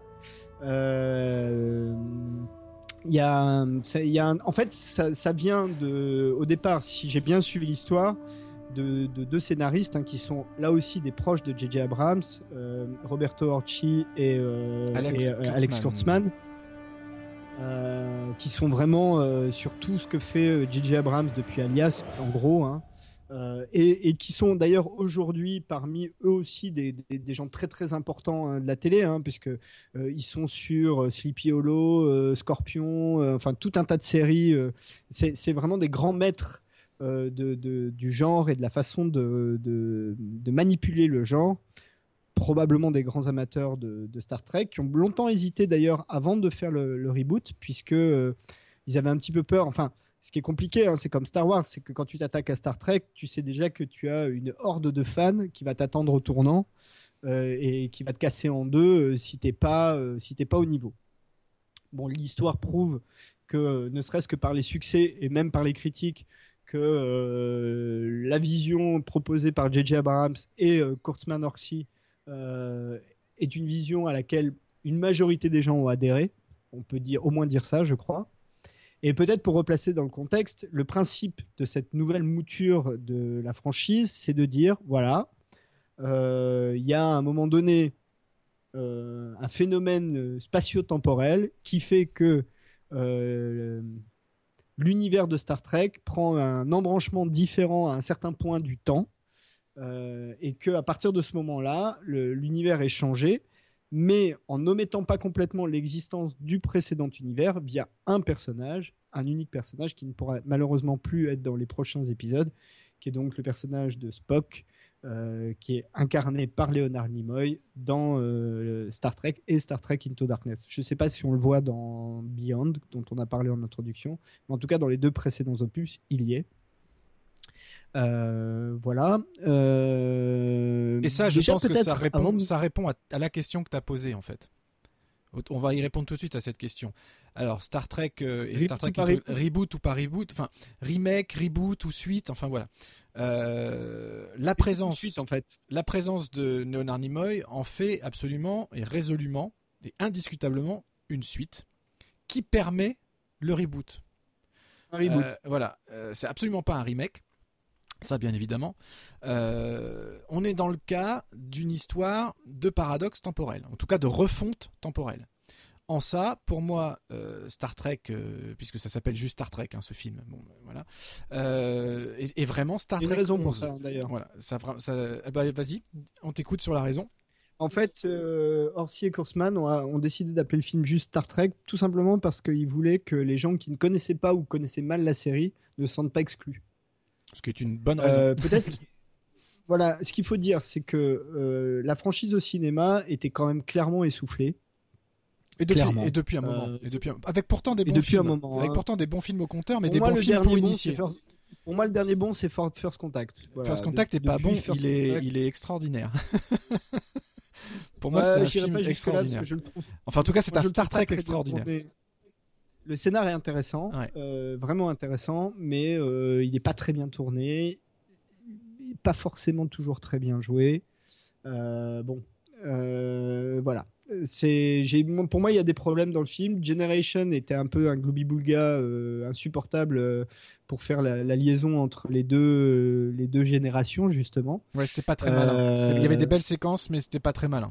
Et dans la première série où il y en a six, je pense, euh, il y a une grosse euh, trilogie autour du 2, 3, 4 qui est franchement bien. Euh, après le reste, bon, j'aime bien le premier, mais c'est vrai qu'il est un peu difficile à voir maintenant. J'ai essayé de le revoir il n'y a pas longtemps. C'est un peu dur à regarder maintenant, le tout premier. Euh, et 5 et 6 sont franchement pas terribles. Alors 5 est, très, 5 est très mauvais. 5 est très très mauvais. 6 il y a des... on Dieu. Hein. Ouais, c'est ça, c'est une catastrophe. Et le 6 se laisse 6, regarder. ils ont mis un peu plus de sous, donc mm. voilà, ça se laisse regarder, mais ça reste assez mineur. quoi. Il n'y a mm. pas vraiment de d'intérêt, c'est une histoire assez mineure. Bon, voilà. Bref, euh, il fallait relancer la franchise. Euh, après la, en fait, tout commence après l'arrêt de la série euh, Star Trek Enterprise, qui était déjà en soi une tentative de reboot hein, d'une certaine manière. Pour, pour ceux qui ont vu la série, c'est intéressant, mais on en reparlera d'ailleurs probablement dans une autre émission, parce qu'il y a vraiment beaucoup de choses à dire et c'est une des séries Star Trek les plus intéressantes, je trouve. Oui, on reprendra l'option screenplay univers. On vous a promis des épisodes futurs, il y en aura. Euh, mais en tout cas, donc tu as raison, c'est à la fois une suite et un reboot. Euh, ce qui est une façon en fait de contourner la difficulté. Euh, c'est surtout une façon. Excuse-moi, je te coupe. C'est surtout une façon de respecter l'univers et de respecter l'intégrité. Et de revenir aux sources. De revenir aux sources tout en n'omettant pas tout ce qui s'est passé avant et en ne se réappropriant pas totalement voilà tous, tous, toutes ces 50 ans d'histoire. On propose un nouveau voyage. C'est toujours compliqué de reprendre des personnages aussi iconiques. Euh, et donc, je trouve que c'était en fait, c'était non seulement c'était le meilleur moyen, mais c'était peut-être le seul moyen de proposer une nouvelle vision de l'équipage original, Kirk, Spock, McCoy et les autres, avec des nouveaux visages. Le casting, on va en parler après, qui est absolument mais incroyable. venir parce qu'il est, il est, hyper réussi. Il est incroyable. Et donc, juste, juste pour finir sur le côté suite, ouais, c'est une. À partir du moment où Léonard Nimoy est là, en personne, il prend part intégrante à l'histoire, puisqu'il est même à l'origine du voyage dans le temps qui fait que le méchant arrive et qui va changer d'histoire euh, dans le, dans, dans le passé quoi. Euh, pour moi c'est en fait il n'y a, même pas de débat, c'est juste indiscutable. Après il y a cette notion de reboot puisqu'on est dans une refonte. Ce que je trouve hyper intéressant, c'est que d'habitude des, histoires comme ça dans Star Trek ou dans toutes les séries de SF, il y en a eu plein. Dès qu'on touche au voyage, au voyage temporel, euh, enfin, c'est ce genre de choses qu'on voit, qu'on le voit très souvent. Sauf que généralement, c'est réglé en un, voire deux épisodes. Là, à la fin du premier film, il n'y a, pas de, a pas de résolution. On reste coincé dans cette nouvelle refonte, dans ce nouvel univers, et les personnages continuent d'évoluer à partir de ce nouveau point d'ancrage. Donc en cela, c'est un reboot, mais un reboot ancré dans une réalité qui n'est pas alternatif, qui aurait été une réalité euh, euh, remplacée, euh, mais sans, sans, sans, jamais renier sur ce, qui sur ce qui a existé avant. Et ça, je trouve que c'était c'est le plus bel hommage qu'ils pouvaient rendre, c'était continuer tout en respectant ce qui s'est passé. ils ne pas réapproprié, les, sont pas réappropriés les choses. Ils les ont étendues, ils proposaient une, une vision nouvelle de personnages qu'on aime, sans les trahir en fait. Et là, casting. Mais sachant que, bah, ouais, on y vient, mais juste pour finir là-dessus. Euh, c'est pas nouveau hein, l'idée puisque même Gene Roddenberry, alors Gene Roddenberry pour ceux qui le sauraient pas, euh, c'est le créateur de Star Trek, hein, la série originale, et qui a travaillé euh, sur les différentes itérations jusqu'à sa mort. il est mort, hein ah oui, oui, oui, oui, Il y a un bout de temps. ouais, ouais, il y a un bout de temps. donc c'est pas une idée nouvelle. Le casting. Alors le casting, faut en parler parce que le casting, il est quand même franchement réussi faut bien le dire. Euh, et c'est pas facile parce que euh, là, il s'agit pas euh, de créer des nouveaux personnages, il s'agit de rentrer dans les bottes de Kirk, McCoy, Spock, Chekhov, Sulu, Ura, qui sont des, personnages qui au fil des années ont quand même sont devenus des icônes, donc c'est compliqué. Moi, je fais une mention spéciale quand même, vraiment une mention très très très très très spéciale à la, nouvelle version de Spock. Je le trouve absolument parfait. donc Zachary Quinto. là encore, hein, petite petite digression. Je vous disais que Greg Grunberg était le télépathe dans Heroes. Zachary Quinto, c'était Sylar. Donc c'était le gros méchant de Heroes. Un méchant gentil, parce qu'au bout d'un moment, ils sont un peu perdus dans tous les sens aussi dans Heroes. Euh, et là, pour le coup, il y a franchement un casting qui tient la route avec des, jeunes acteurs, mais qui sont tous assez euh, proéminents euh, dans leur genre, à part peut-être Anton Yelchin qui était le moins connu de tous, mais tous les autres, Chris Pine, Zoé Zaldana, Simon Pegg, qui fait un Scotty absolument incroyable, euh, ou Karl Urban ne euh, sont pas des, inconnus quoi. C'est des Zoé Zaldana, euh, c'est le personnage féminin de Avatar par exemple. pour, vous donner une idée aussi, c'est aussi une des, une des, enfin c'est des méchantes de Gardien de la Galaxie, comme quoi elle fait beaucoup de personnages colorés, hein, mais bleu ou vert, enfin voilà. Ah, elle est pas méchante, elle est pas méchante dans les Gardiens de la Galaxie. Ouais, au départ elle l'est. Bah, ils sont tous, ouais, mais ils sont tous un peu. C'est des brigands. Enfin voilà, c'est le. des brigands de la galaxie. son personnage Voilà, c'est les brigands de la galaxie. Enfin, elle est toute verte dans les Gardiens de la Galaxie, elle est toute bleue dans Avatar.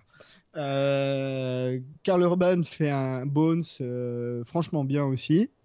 Euh, Chris Pine, euh, alors Chris Pine dit lui-même hein, qu'il s'est plutôt inspiré de Han Solo et Indiana Jones pour faire son Kirk que de William Shatner et j'ai envie de dire c'est pas plus mal. Ouais, mais il fait quand même bien son William Shatner. Il a réussi à choper des expressions, juste les, celles qu'il fallait choper, il les a chopées quoi. Vraiment. Et il y, a des, y a des plans où tu vois vraiment une version plus jeune de Shatner dans la série originale, où il reprend exactement des attitudes, euh, un regard, euh, un, sourire en coin, la manière qu'il a de, taper dans, derrière l'épaule de, Bones par exemple. C'est, j'ai trouvé Chris Pine, le choix de Chris Pine absolument brillant c'est un, James T. Kirk euh, dans la tradition et euh, il m'a vraiment bluffé. Mais ils m'ont tous, ils m'ont tous bluffé. Alors, et sachant que, euh, évidemment, alors ce qui est intéressant, et c'est peut-être c'est, le thème, hein, c'est la franchise. Et là, c'est principalement, et on, pourra même, on pourra même digresser sur Into Darkness.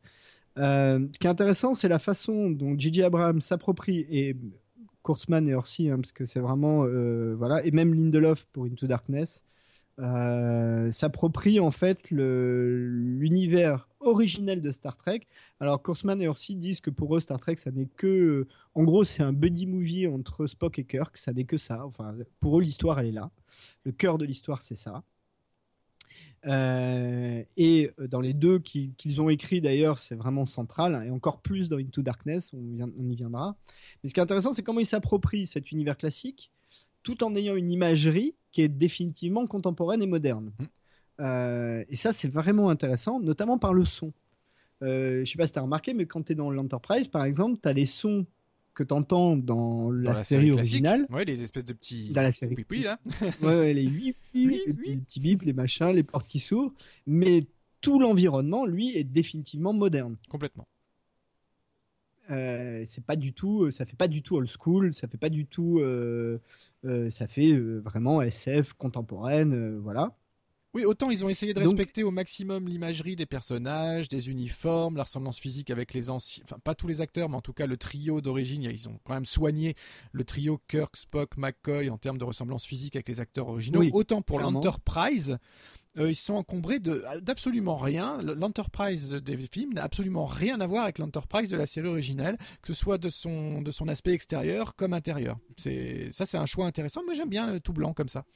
Il a un côté un peu chirurgical. Ouais, alors sauf que euh, dans le premier Star Trek, euh, il y, a, y, a, un abus absolu euh, des lens flares. Alors vraiment, c'est vraiment abusé. Euh, pour avoir revu le film il n'y a pas longtemps, euh, à la première vision au cinéma, je, t'avoue que ça m'avait pas plus choqué parce que tu es pris dans l'histoire, il y a beaucoup d'action. Euh, enfin, ils ont quand même. C'est des films d'action, il hein, faut bien le dire aussi. Hein, c'est pas des films où c'est des films où ça bouge dans tous les sens. Il y a des séquences d'action vraiment. dans le premier Star Trek, tu as une séquence où ils descendent une espèce de tube, une espèce de, de foreuse géante avec des jetpacks, enfin des trucs. pas des jetpacks, oui, il y a des jetpacks, puis après des espèces de parachutes. Enfin, c'est Kirk et, et, Sulu qui font cette séquence-là. Oui, tout à fait. C'est une séquence qui. ça finit même ça finit euh, même en kung-fu avec euh, Sulu qui se bat à l'épée, qui fait des cabrioles, enfin oui, au sabre. Et il fait aussi des cabrioles et tout ça, donc bon. Oui, oui, Kirk demande à, à, Sulu euh, s'il a pris des, cours de combat à l'académie et Sulu lui répond j'ai fait, j'ai fait escrime.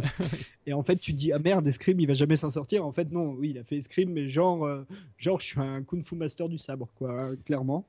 Mais c'est exactement ça que reprochent, euh, euh, que, que, reprochent les, vraiment les, les, les fans hardcore de, de, la vision originelle de, de Star Trek. C'est-à-dire que c'est vrai que l'action n'a jamais été, à la différence d'un Star Wars, euh, le cœur de Star Trek. Et là, ce sont, comme tu l'as très bien dit, des gros films d'action, ce qui n'empêche pas un respect de la j'ai envie de dire la matière grise ou plutôt même la matière rouge des personnages en eux-mêmes. Moi, moi, tout ce qui m'intéresse, c'est de retrouver l'âme des personnages que j'ai aimé suivre à la télévision, et là, on, la retrouve. Et le côté contexte épique, la dimension épique qu'amène cette, cette équipe-là de scénariste et de J.J. Abrams à la eh ben moi je me suis laissé embarquer et pourtant je me considère vraiment comme un comme un gros gros fan de Star Trek de la première heure. Euh, mais c'est aussi ce que les, ce que les gens certains gens reprochent à, à Voyager d'avoir fait une série trop sombre, trop de combats, trop nana.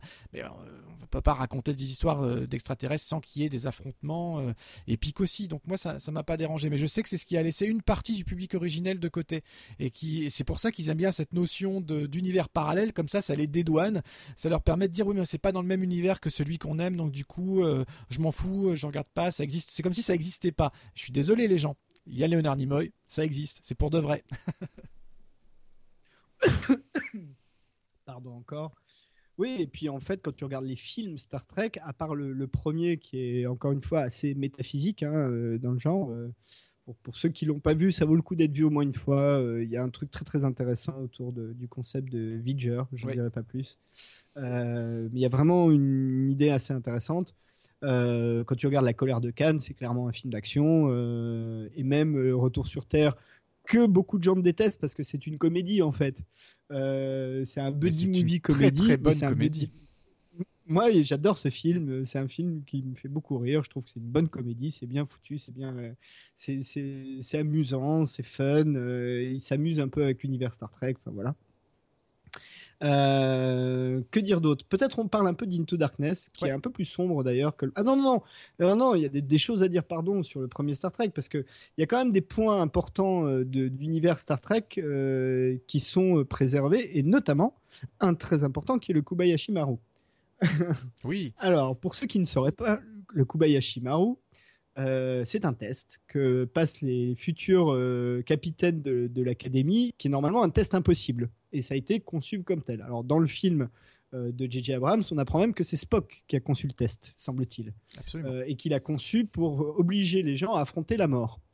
sachant que, pour ceux qui ne connaîtraient pas l'univers de Star Trek, les Vulcains, puisque Spock est un Vulcain, n'ont pas peur de la mort, puisque ça n'est pas logique d'avoir peur de la mort, puisque la mort est inéluctable. Donc ça n'est pas logique, donc ils en ont pas peur. Et la logique étant leur truc. Enfin bon, je vais pas rentrer là-dedans. Hein. Ceux qui connaîtraient pas devraient regarder euh, ce qu'est Star Trek, mais euh, les Vulcains et la logique, euh, c'est une histoire. depuis le début de Star Trek, c'est un des fondements de l'univers de Star Trek. Bref, et l'histoire veut que euh, Kirk soit le seul capitaine de Starfleet à avoir réussi le test, tout simplement parce qu'il triche en fait. Euh, il reprogramme en fait le test. C'est le seul moyen qu'il a trouvé de, de, réussir le test, c'est de changer les circonstances du test et donc de tricher. Euh, une histoire qu'on avait déjà pas vue, mais une histoire qu'on qu'on avait déjà entendue dans les, dans les films précédents, vraiment avec Shatner et Nimoy en fait. Dans le troisième, je pense. Dans, non, dans la colère de Cannes. Je sais plus si c'est dans la colère de Cannes. c'est l'ouverture. Je crois que c'est de l'ouverture du 2. Ouais, c'est ça. L'ouverture du 2 où justement il y a un des, un, des apprentis capitaines qui passe, qui passe ce test en fait. Euh, et euh, un peu plus tard dans le dialogue, euh, Kirk avoue qu'il a triché. oui, c'est ça qu'il a reprogrammé en fait les circonstances. Alors ça c'est intéressant parce que ça démontre bien la capacité de ces gens-là de s'approprier en fait le, à la fois l'univers et en même temps de s'amuser avec le personnage parce que toute la scène du Kubayashi Maru, T'as un Kirk euh, absolument arrogant et insolent qui, a, qui est euh, vautré sur son truc de capitaine en train de bouffer une pomme et qui donne des ordres comme ça où tu, tu, tu sens déjà. Alors, ce qui est amusant, c'est que quand tu connais pas cette histoire-là, bah, tu vois une scène fun et quand tu la connais, tu sais ce qui va arriver. Donc, tu vois une scène doublement fun où tu comprends pourquoi le mec est détendu parce que tu sais qu'en fait, il a reprogrammé le truc et qu'en fait, il va réussir. Et en même temps, ça permet de créer la relation euh, à la fois d'adversité et de début d'amitié qui va se nouer entre Spock et Kirk et qui va avoir toute son importance dans Into Darkness. Oui. Et euh, euh, alors avant, avant d'arriver sur Into Darkness, il y a un pont qu'on n'a pas fait puisque le thème de notre émission c'est quand même Gigi Abrams et il y a, y a détrompe-moi mais cette histoire de matière rouge parce qu'en fait le grand méchant euh, Nero euh, toute la construit son voyage dans le temps et tout ça et puis en fait il fait exploser des planètes à l'aide de ce qu'ils appellent tout simplement voilà pour, euh, qui joue qui joue le Capitaine Nero. il c'est grâce à une matière rouge. On n'en sait pas plus. Et ça, c'est une thématique qu'en tout cas dans les premières années de J.J. Abrams, on retrouvait régulièrement. Tu avais la matière un peu magique, souvent rouge, et euh, la séquence de monstres. Dans Alias. Hein. Voilà, et dans Alias, et c'est là où je voulais en venir. C'est-à-dire que même dans Star Trek, il, nous, il nous met la continuité de ce qu'il avait entrepris dans Alias avec euh, tout ce mysticisme de la matière, de la matière rouge, etc. Et c'est vrai que quand j'ai vu pour la première fois euh, donc euh, ce Star Trek là, j'ai dit c'est super, le mec il arrive. Il nous fait la matière rouge. Oui, mais en fait j'aime bien quand les gens, quand les réalisateurs, les auteurs, les artistes arrivent à créer un univers total cohérent, peu importe ce qu'ils explorent. C'est un peu, tu, vois, on parlait l'année dernière, on avait fait un petit hommage à James Horner qui faisait des autocitations sur ses fameuses quatre notes. Et ben là, c'est exactement pareil à travers des thématiques. Il y a aussi le côté monstre tu vois que ce soit Super 8 ou dans Star Trek, ce, même, ce même premier film selon J.J. Abrams, t'as euh, le monstre qui le poursuit dans la neige et tout ça quand il est, quand il est isolé sur la planète de glace on retrouve des thématiques comme ça de monstres un peu difformes et tout ça. Donc il, injecte ses souvenirs de gosse, les choses qu'il aime lui, dans les univers préétablis. Et là, on est en plein au cœur du thème de ce qu'on veut dire euh, à travers notre débat et dans cette émission. Et voilà. Et le coup de la matière rouge dont on sait, dont on sait pas plus, je sais qu'il y a des gens qui ont dit ouais, mais on n'en sait pas plus, c'est trop simpliste. Et dans Star Trek, tout est ultra scientifique, ultra expliqué. Donc je peux comprendre aussi que les vrais fans hardcore euh, se disent on ne puisse pas se contenter d'une simple matière rouge dont, on ignore ni à la fois l'origine et le fonctionnement réel en fait. Ça c'est pas habituel à Star Trek. Mais oui, sauf que là c'est une nouvelle, c'est une nouvelle équipe et finalement on s'en fout. Euh, même si dans la série, on peut pas se téléporter sans dire exactement ce qui se passe, euh, où vont les atomes, euh, où est-ce qu'ils sont défaits, où est-ce qu'ils se refont, qu'est-ce qui passe par l'ordinateur, etc. Là, c'est vrai qu'on est au cinéma, donc il y a besoin d'avoir quelques ponts de simplicité comme ça. Et du coup, transformer ces ponts de simplicité, ces raccourcis scénaristiques en référence directe aux œuvres passées du réalisateur, j'ai juste trouvé ça absolument génial. Mais d'ailleurs, hein, J.J. Euh, Abrams le dit lui-même, hein, pour aborder ce Star Trek, en termes de mise en scène, il s'est inspiré de Star Wars. Enfin, sa façon de mettre en scène euh, de la SF, encore faut-il, si Star Wars c'est de la SF ou pas, ça c'est un vieux débat, mais euh, euh, c'est Star Wars, c'est clairement Star Wars. Ouais, je trouve que c'est encore plus vrai euh, dans, dans, Into Darkness parce que moi, quand il a été annoncé, J.J. Abrams, comme quoi il reprenait Star Wars, on va en parler juste après, mais voilà. sur le coup, j'étais sceptique. En fait, ça m'embêtait. Genre, oh, zut, c'est le... ils vont donner Star Wars au même mec qui, a réussi à nous refaire si brillamment Star Trek, c'est dommage. Et quand j'ai vu la, la, dernière séquence d'action d'Into Darkness, avec les espèces de modules qui flottent, enfin qui volent dans, à travers la ville et tout ça, j'ai dit ah ouais, mais en fait, il va être très très bon sur Star Wars parce que c'est tourné à la Star Wars dynamique quoi.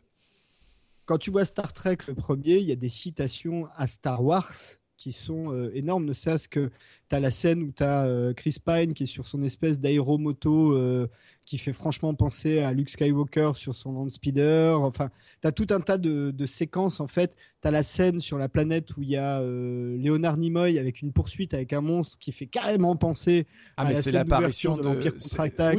c'est quasiment la même scène. Et puis voilà, c'est son, son apparition, c'est Obi-Wan Kenobi. enfin voilà, il y a le rapport maître à élève et tout ça. Exactement. Oui, oui, il y, a ça. Euh, avant qu'on passe into Darkness, quand même petite note euh, parce qu'ils ont des, des, rôles assez petits mais importants à, oui, Nona, Oui Nona, oui Nona. Alors il y a Winona qui joue Maman Spock évidemment, mais non, moi je pensais plutôt à Chris Hemsworth et à Jennifer Morrison, bien sûr, qui jouent Papa et Maman Kirk. Absolument. Eh, c'est pas mal quand même pour parents. Hein, moi j'achète.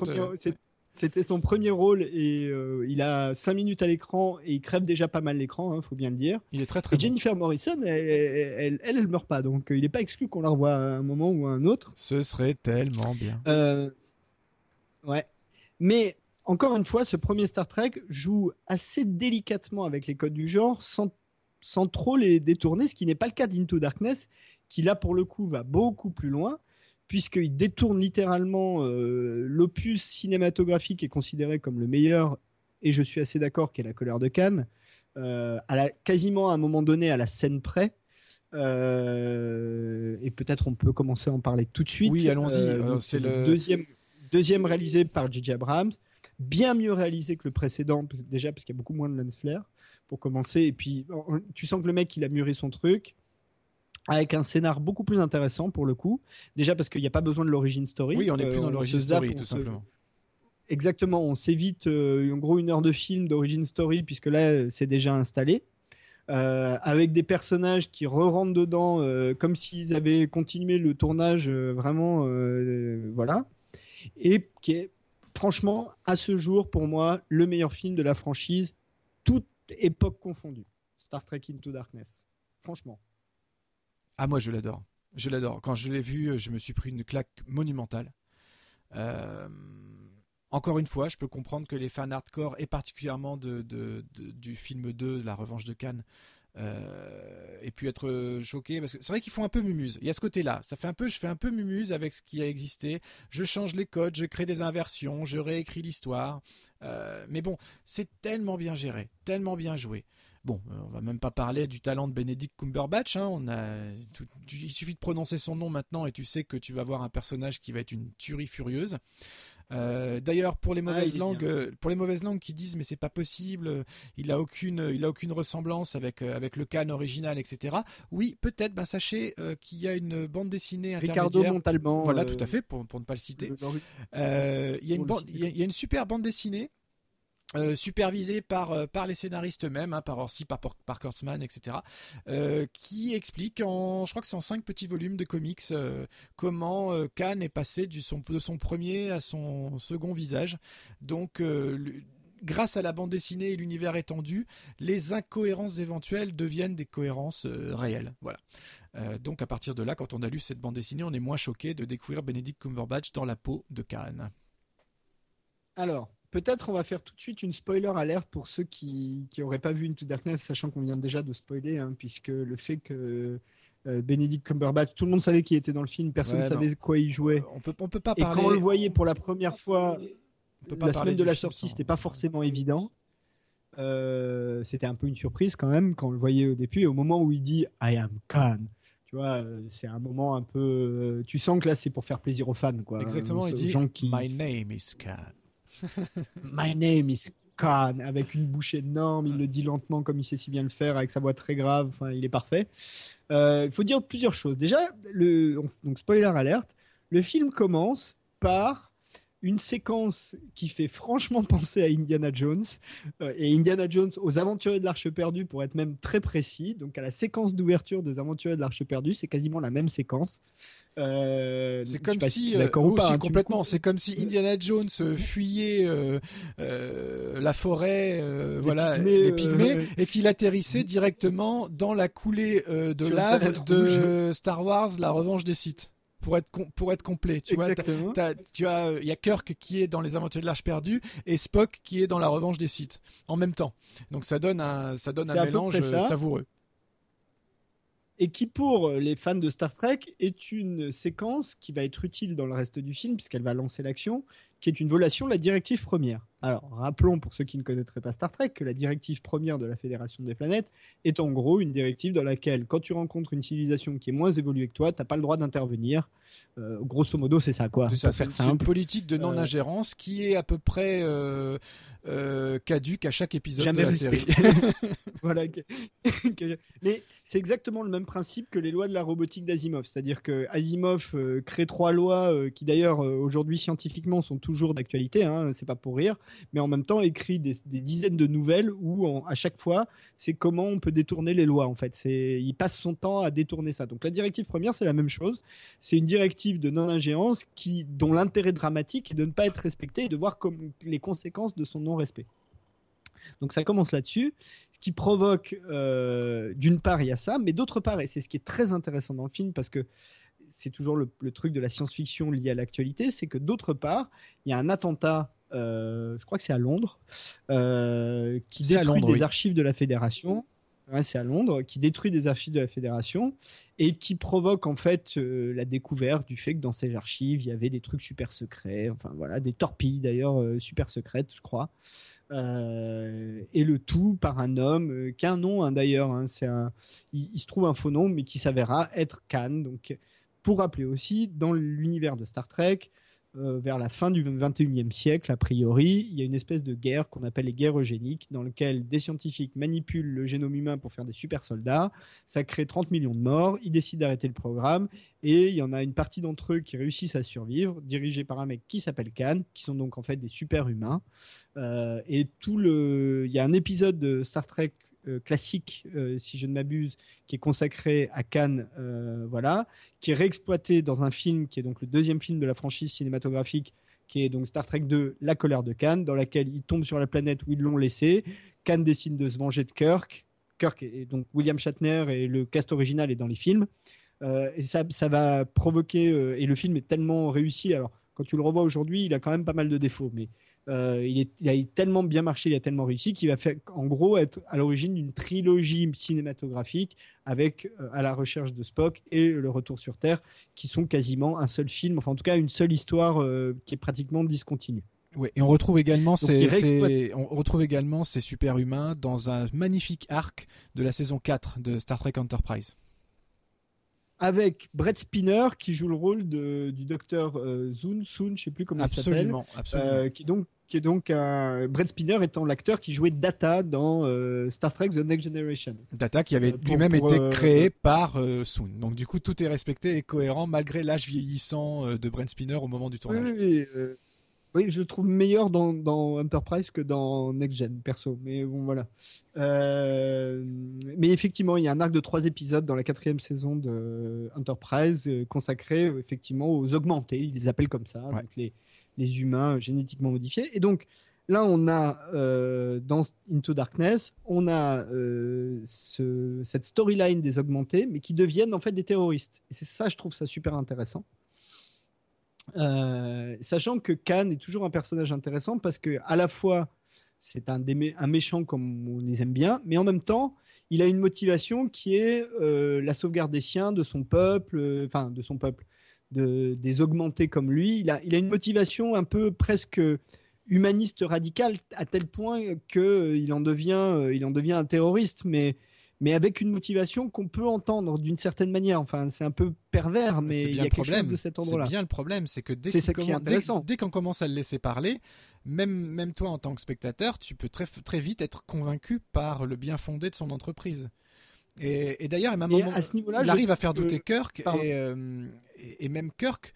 Euh, en fait, le seul basculement possible, c'est justement c'est l'extrémisme de jusqu'où euh, Khan est prêt à aller. Mais après, sur, le, sur les motivations, sur le fondement de sa cause, même Kirk est vraiment euh, et naturellement d'accord avec lui. Il n'est pas là pour, pour euh, supprimer une race, pour faire. Enfin, voilà. Donc, il est. D'ailleurs, il n'hésite même pas à se retourner contre Starfleet pour essayer de dénoncer ces, injustices. Après, c'est la, comme on dit, il y a l'art et la manière, quoi. Et, et là, on sombre effectivement dans le terrorisme total.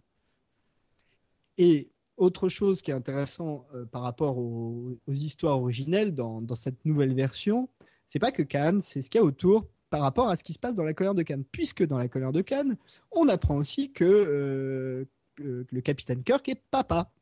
Euh, qu'il a commis avec le docteur Marcus comme avec tout, tout un tas d'autres nanas d'ailleurs, euh, parce que Kirk c'était quand même un womanizer euh, de base euh, dans la série originale. Hein. Ah, il doit avoir des, des, petits, des... petits mi-humains vert, blanc, bleu de, tous les horizons.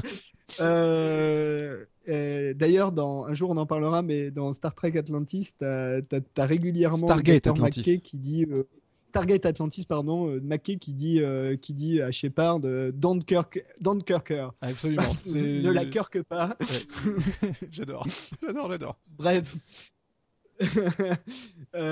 toujours est-il que donc dans la colère de Cannes, Star Kirk a un fils qui s'appelle David avec le docteur Marcus et Marcus, le personnage féminin, qui est toujours, je sais plus si elle est docteur d'ailleurs dans euh, Into Darkness, mais en tout cas qui est la fille de l'amiral Marcus. Elle se présente comme euh, telle pour intégrer le pour intégrer le vaisseau, mais en fait elle ment.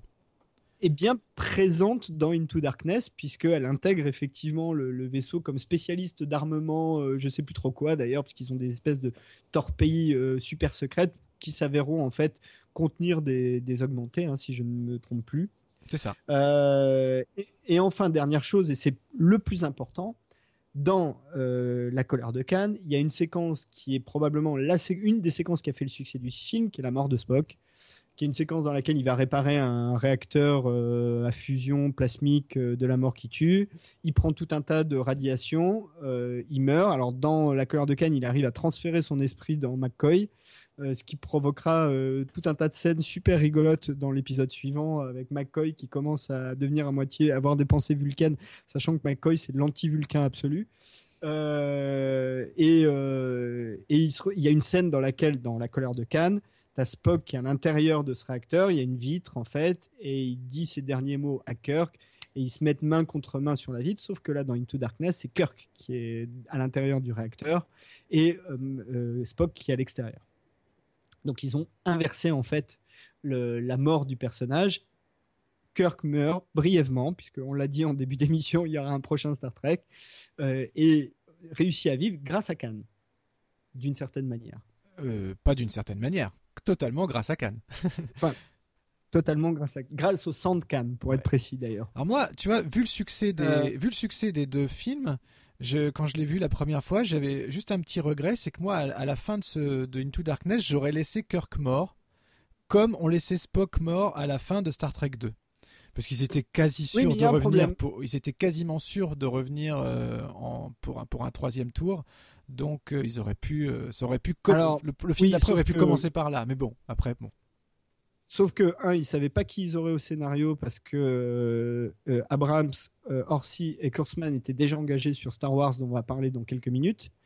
donc, ils savaient pas si la personne qui serait au scénario assurait la continuité à ce point-là. Parce que là, tu es engagé sur une continuité, c'est le sujet du prochain film, tu vois. Deux, je pense pas qu'ils voulaient refaire à la recherche de Kirk. Enfin, tu vois. non, mais même sans ça. Et trois, il n'y a pas de Genesis. Il y a pas de Genesis. Oui, tout à fait. C'est un peu plus compliqué scénaristiquement.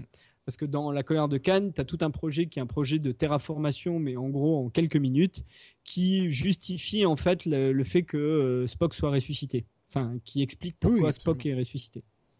Euh, donc, euh, ça, c'était juste un tout petit bémol. En revanche, avant qu'on passe à la suite, il y, a quand même un gros bémol sur la continuité trekienne de Star Trek Into Darkness. Il y a un vrai problème, c'est la séquence qui se passe sur Chronos, la planète des Klingons, et où on voit ah. des Klingons. Les nouveaux euh, Klingons. Les nouveaux Klingons. Enfin, les nouveaux Klingons. Les nouveaux, les anciens, appelons-les comme on veut.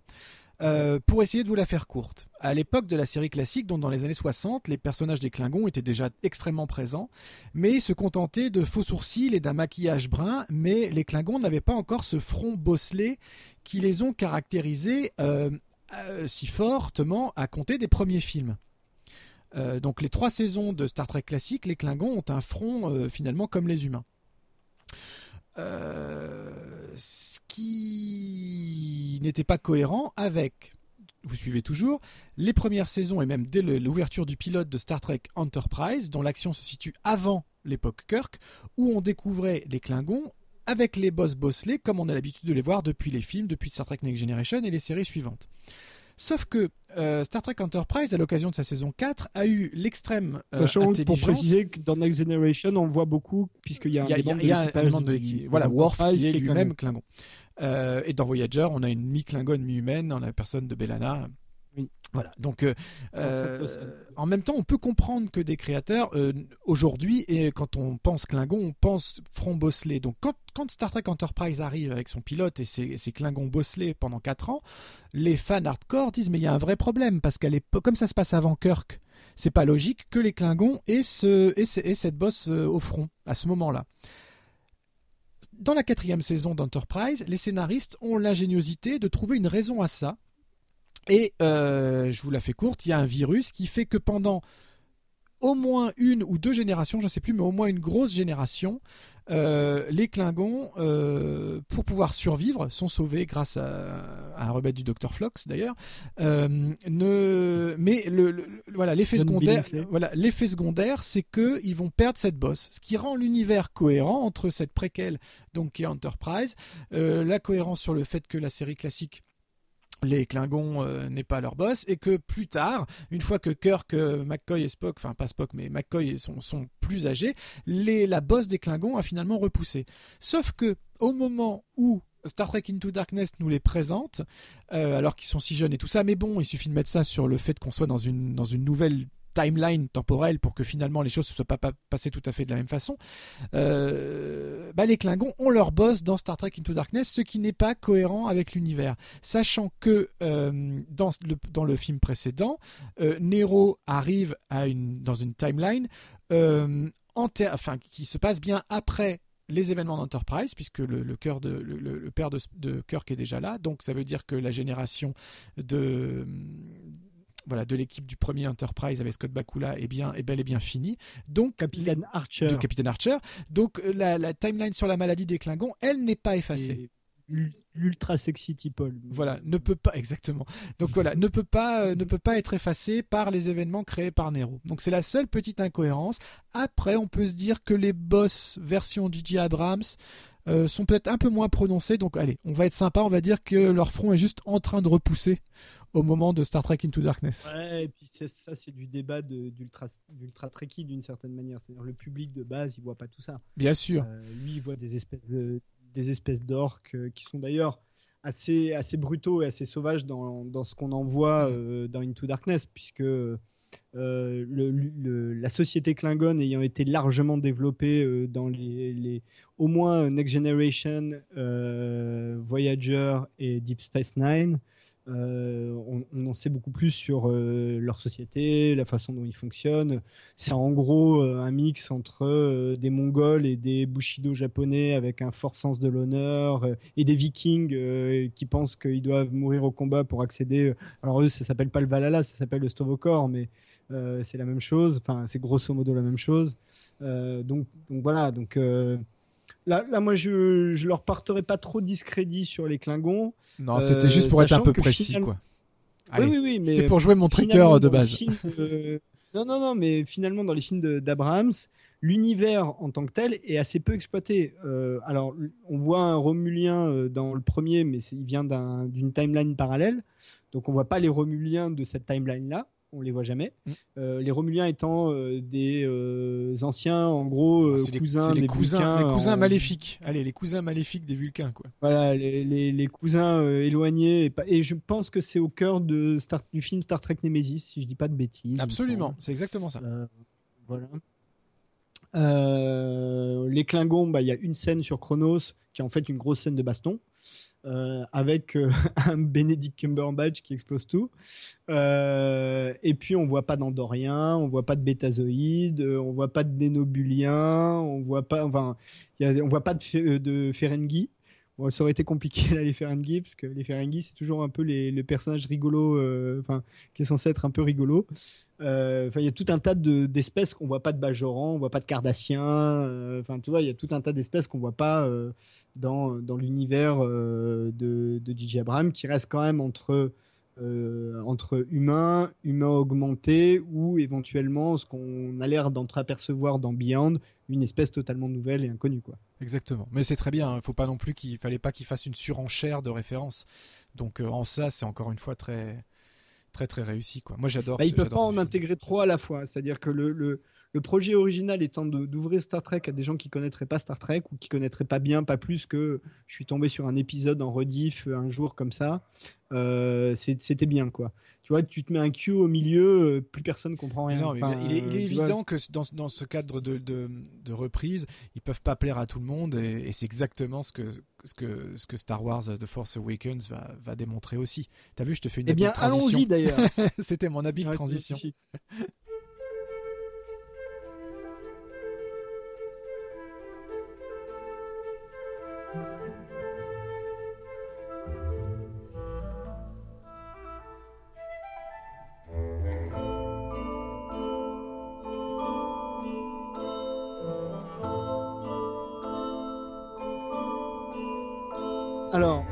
Juste une chose quand même à dire sur The Force Awakens. Une des choses qui a enclenché le projet, c'est important, c'est que Walt Disney a racheté Lucasfilms euh, et donc les droits de Star Wars et a bien l'intention de les exploiter jusqu'à la corde.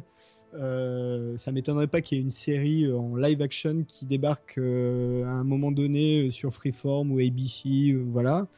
Il y a déjà une série animée qui a été créée tout de suite, qui est Star Wars Rebel, qui est franchement de bonne qualité. Ouais, j'aime bien aussi. Ouais, franchement. Euh, et euh, un petit peu à la manière de Star Trek, euh, et ça, c'est pas J.J. Abrams, c'est Disney qui a posé le truc en disant voilà, Star Wars, l'univers des films existe, tout le reste n'existe plus. Donc tout l'univers étendu qui a été adapté dans des comics, des jeux vidéo, des romans, tout un tas de, de, romans, il y en a vraiment une chier. n'existe plus. La seule chose qui existe, c'est épisode 1, 2, 3, 4, 5, 6.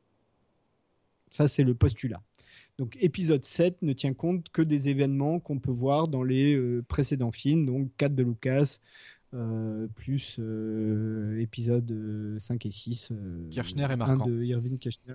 Et Richard Marquand pour le, Jedi. Voilà. Donc allons-y. Et, sachant que sachant que les fans de Star Wars détestent George Lucas pour ses éditions euh, redigitalisées et euh, la, la, prélogie, épisode 1, 2, 3, que, euh, qui, est, qui est loin d'être aussi catastrophique qu'on veut bien le dire, mais qui est quand même pas au niveau de la première trilogie, donc épisode 4, 5, 6. Je ne peux qu'acquiescer. Je t'en prie, vas-y. Euh, vas-y, genre, euh, bah allez, alors ce que j'ai pensé de The Force Awakens, euh, bah écoute, quand j'ai, en fait, je vais y aller en plusieurs temps. D'ailleurs, d'abord il y a la première, la première vision. Donc, bah, comme tout le monde, à la sortie. Ah, pardon, pardon, pardon, je te coupe parce qu'on l'a pas dit.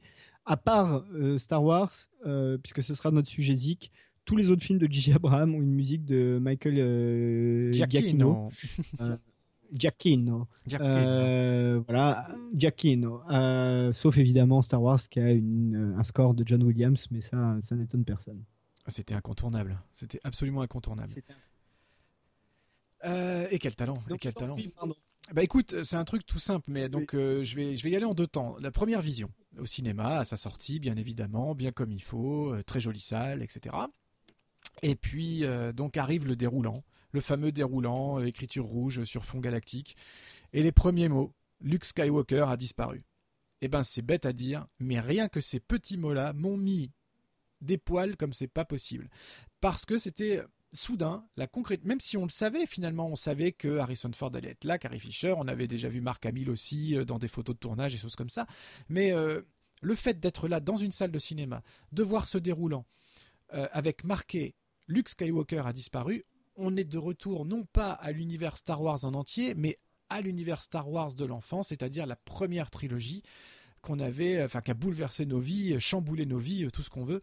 Et du coup, rien que de voir, de lire ça sur l'écran, ça m'a mis en transe. Et le cinéma en général. Et le hein. cinéma en général. Et ça m'a mis en transe direct. Et du coup, cette, simple petite phrase qui tient à rien, et eh ben finalement, t'es acquis déjà à la cause du film avant même de voir une, une seule séquence.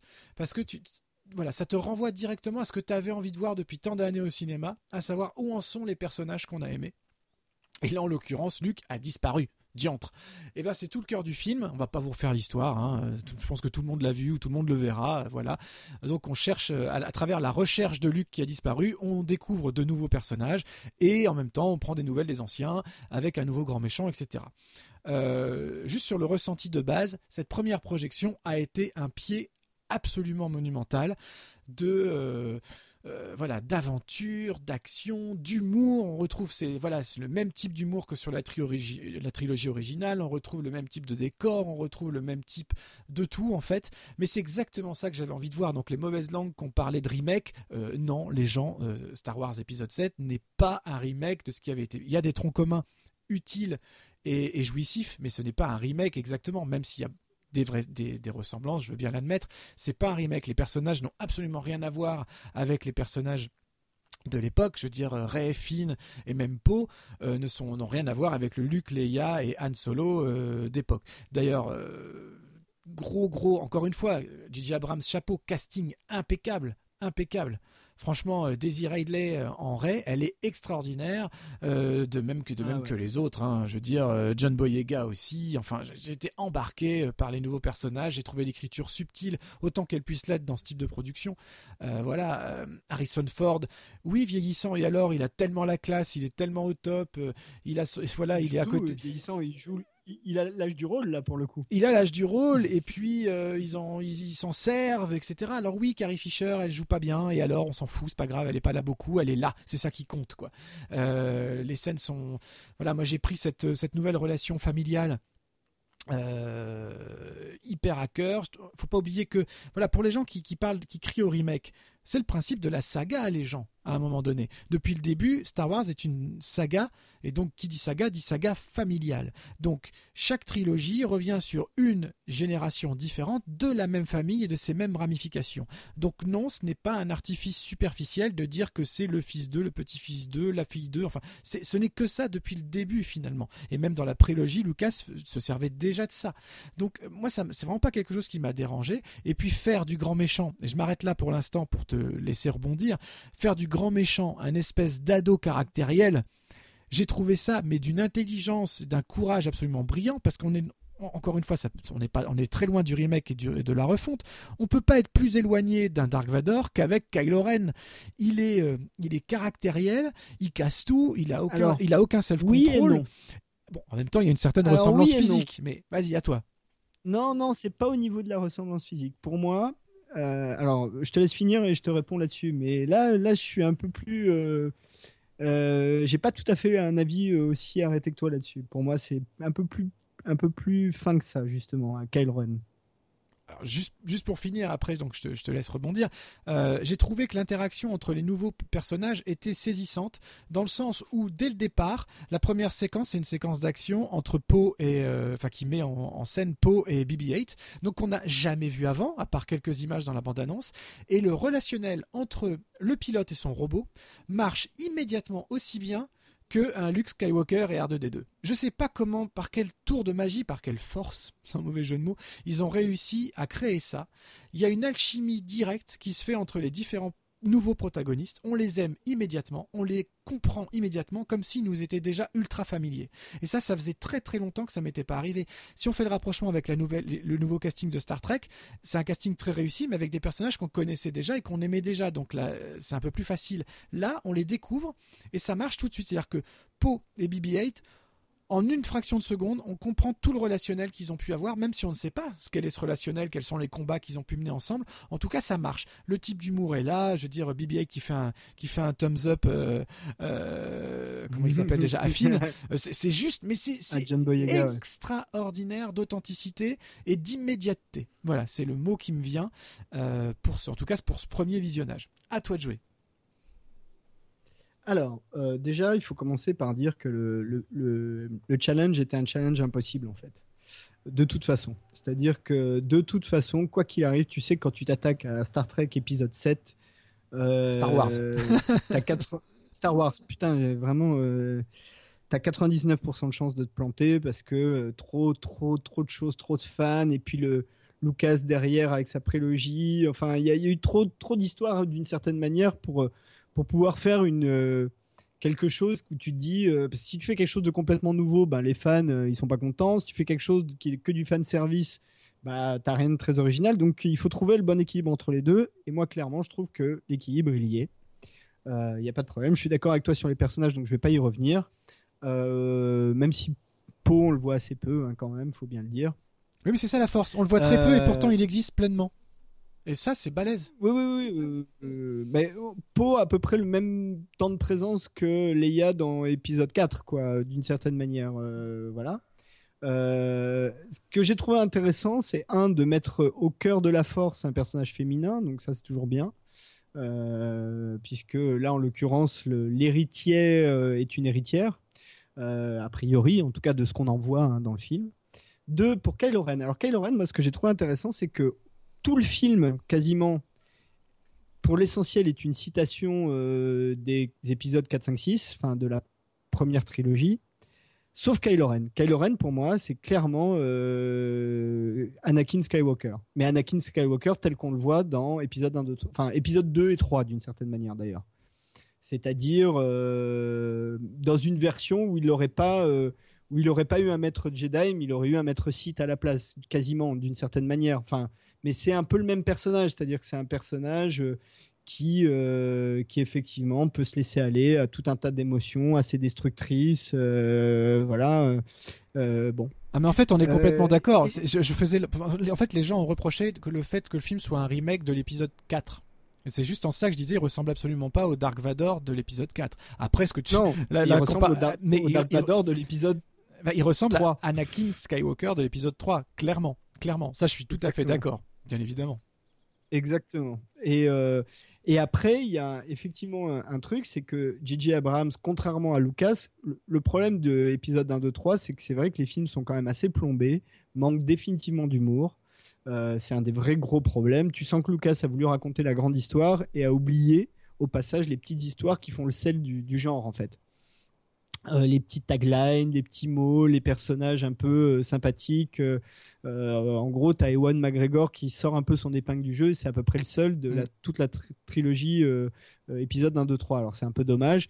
Là, c'est pas le cas. J.J. Abrams a bien su jouer des codes justement de ces codes un peu d'humour, de fun. Il y a cette séquence où il, il fuit des stormtroopers dans le marché où à un moment donné, tu vois pas, euh, et c'est vraiment, c'est purement cinématographique, où tu as Finn qui dit à Ray, euh, on peut peut-être prendre ce, ce, vaisseau-là, et Ray qui lui répond non, non, euh, c'est une épave, et la caméra bouge un peu, et tu vois, c'est le Faucon Millennium, quoi. C'est brillant. ça, c'est brillant. Ça, c'est voilà, c'est purement cinématographique. C'est c'est vraiment c'est le plan qui fait le qui fait la, blague d'une certaine manière et pas autre chose.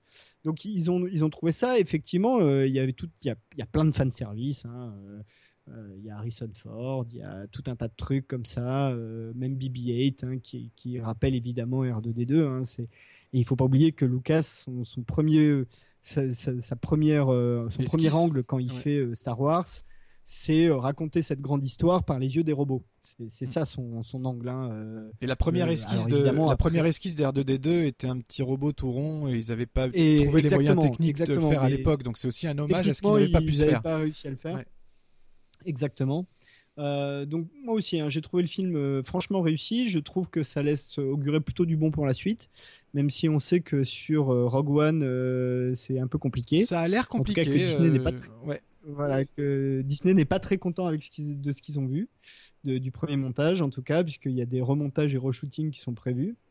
Mais ça laisse plutôt augurer du bon pour la série. Et ce que je trouve, et, on en revient au thème, et peut-être on va conclure là-dessus parce qu'on est déjà affreusement long, c'est que Gigi euh, Abrams a su s'approprier euh, les codes de Star Wars euh, à la fois comme un fan et à la fois comme quelqu'un qui s'adresse à un nouveau public. Et typiquement, le personnage de Kylo Ren, c'est ça. c'est un personnage qui va peut-être un peu être décevant pour des gens comme nous, qui avons connu euh, cette espèce de Dark Vador infrayant où quand allais voir le film pour la première fois, quand tu vois l'Empire contre-attaque pour la première fois, la simple évocation du nom ou le simple son du, de la respiration sous armure te faisait frissonner parce que tu savais que tu avais euh, The Bad Guy, euh, voilà. et que la séquence dans la cité des nuages où il dit je suis ton père, tu vois, d'un seul coup, tu as le c'est énorme, voilà. Évidemment, tu peux pas rejouer là-dessus, mais je suis pas sûr qu'un Kylo Ren n'est pas plus parlant pour quelqu'un qui a 20 ans aujourd'hui euh, que pour nous. Moi, c'est toute la question que je me suis posée face à ce personnage, qui effectivement pour moi est un peu euh, sale gosse, quoi. Tu dis bon, euh, il n'a pas l'envergure d'un Dark Vador, mais évidemment, c'est pas un Dark Vador, il n'est pas prévu pour ça. Il n'est pas fait pour ça. C'est un ado, quoi. C'est un ado turbulent qui a des gros pouvoirs et une grosse épée et un gros sabre laser. Et mon seul bémol, euh, c'est euh, le, le, grand personnage qui a voilà le, grand Snog qui est très mauvais. c'est pas, un petit bémol, hein. c'est très mauvais. Alors je sais bien qu'on n'en voit qu'un hologramme. Euh, dans, dans, ce premier film, on n'en voit qu'un hologramme, mais il est bon. Déjà, pour projeter un hologramme, pourquoi est-il si grand? On ne sait pas. Et puis surtout, dans un film qui, qui respecte la tradition euh, voilà des effets des effets de plateau euh, de, des créatures euh, du latex le fameux latex dont on avait parlé dans nos émissions l'année dernière l'année d'avant. Là pourquoi nous créer un personnage de synthèse finalement aussi moche? Parce qu'il est il est absolument pas tangible il fait vraiment il fait vraiment dessin animé rajouté. Pourtant c'est encore Andy Serkis qui, qui s'y colle Bon, euh, j'ai trouvé que ça marchait pas. J'attends de voir ce qu'ils vont en faire, j'attends de le voir en vrai surtout et pas en hologramme, mais ça marchait pas. Après, pour recoller au thème, il y a une séquence que je trouve absolument géniale, c'est que euh, tu as, la pure séquence Gigi Abrams, c'est quand on découvre le, finalement le quotidien de, de Han Solo et de Chewie, qui sont dans leur espèce de gros cargo. Euh, à, faire de la contrebande. Et là, ils font de la contrebande de quoi? Eh ben, on en revient à ce qu'on disait avant sur les Star Trek et sur Alias et tout ça, d'espèces de, gros, monstres, bizarroïdes. Et il y a une séquence de poursuite de gros monstres dans ce non, cargo. Non, c'est pas des gros monstres bizarroïdes. Alors là, je, je m'inscris en faux parce que ça aussi, c'est un, c'est un petit hommage sympathique pour les gens qui ont un peu fait euh, du, du, jeu de rôle ou du Donjon et Dragons. Ce sont des beholders, donc des grosses boules qui flottent dans l'air avec plein d'yeux et tout un tas de, de, saloperies et des gros méchants, mais c'est vraiment des, des beholders. Ça ressemble à ça. Hein. Très bien, d'accord. Tu vois, là, tu me l'apprends, donc euh, c'est d'autant mieux. C'est d'autant mieux. en tout cas, la séquence de poursuite est, est, vraiment, c'est juicy quoi. J'ai adoré cette séquence. Euh, j'aime bien aussi le design, le design des gardes, enfin voilà, des espèces de, de, des autres contrebandiers qui viennent et tout ça, enfin les clans qui s'affrontent, euh, eux qui se retrouvent au milieu de ça, euh, Harrison Ford qui a son top top maximum de son, de, son humour d'action qui, est génial. Alors oui, il court plus vite, et alors j'ai vu des commentaires là-dessus, il court pas vite, bah ouais, il a 70 ans, bah, essaye de courir pareil. on te verra, toi, qui, toi qui dis ça d'Harrison Ford aujourd'hui, on te verra à 70 ans. Est-ce que tu pourras courir dans un cargo? Non, j'ai trouvé cette séquence géniale. Et là, pour le coup, typiquement Abramsienne. Donc, euh, il s'est pas non plus privé de petits, de petits délices comme ça.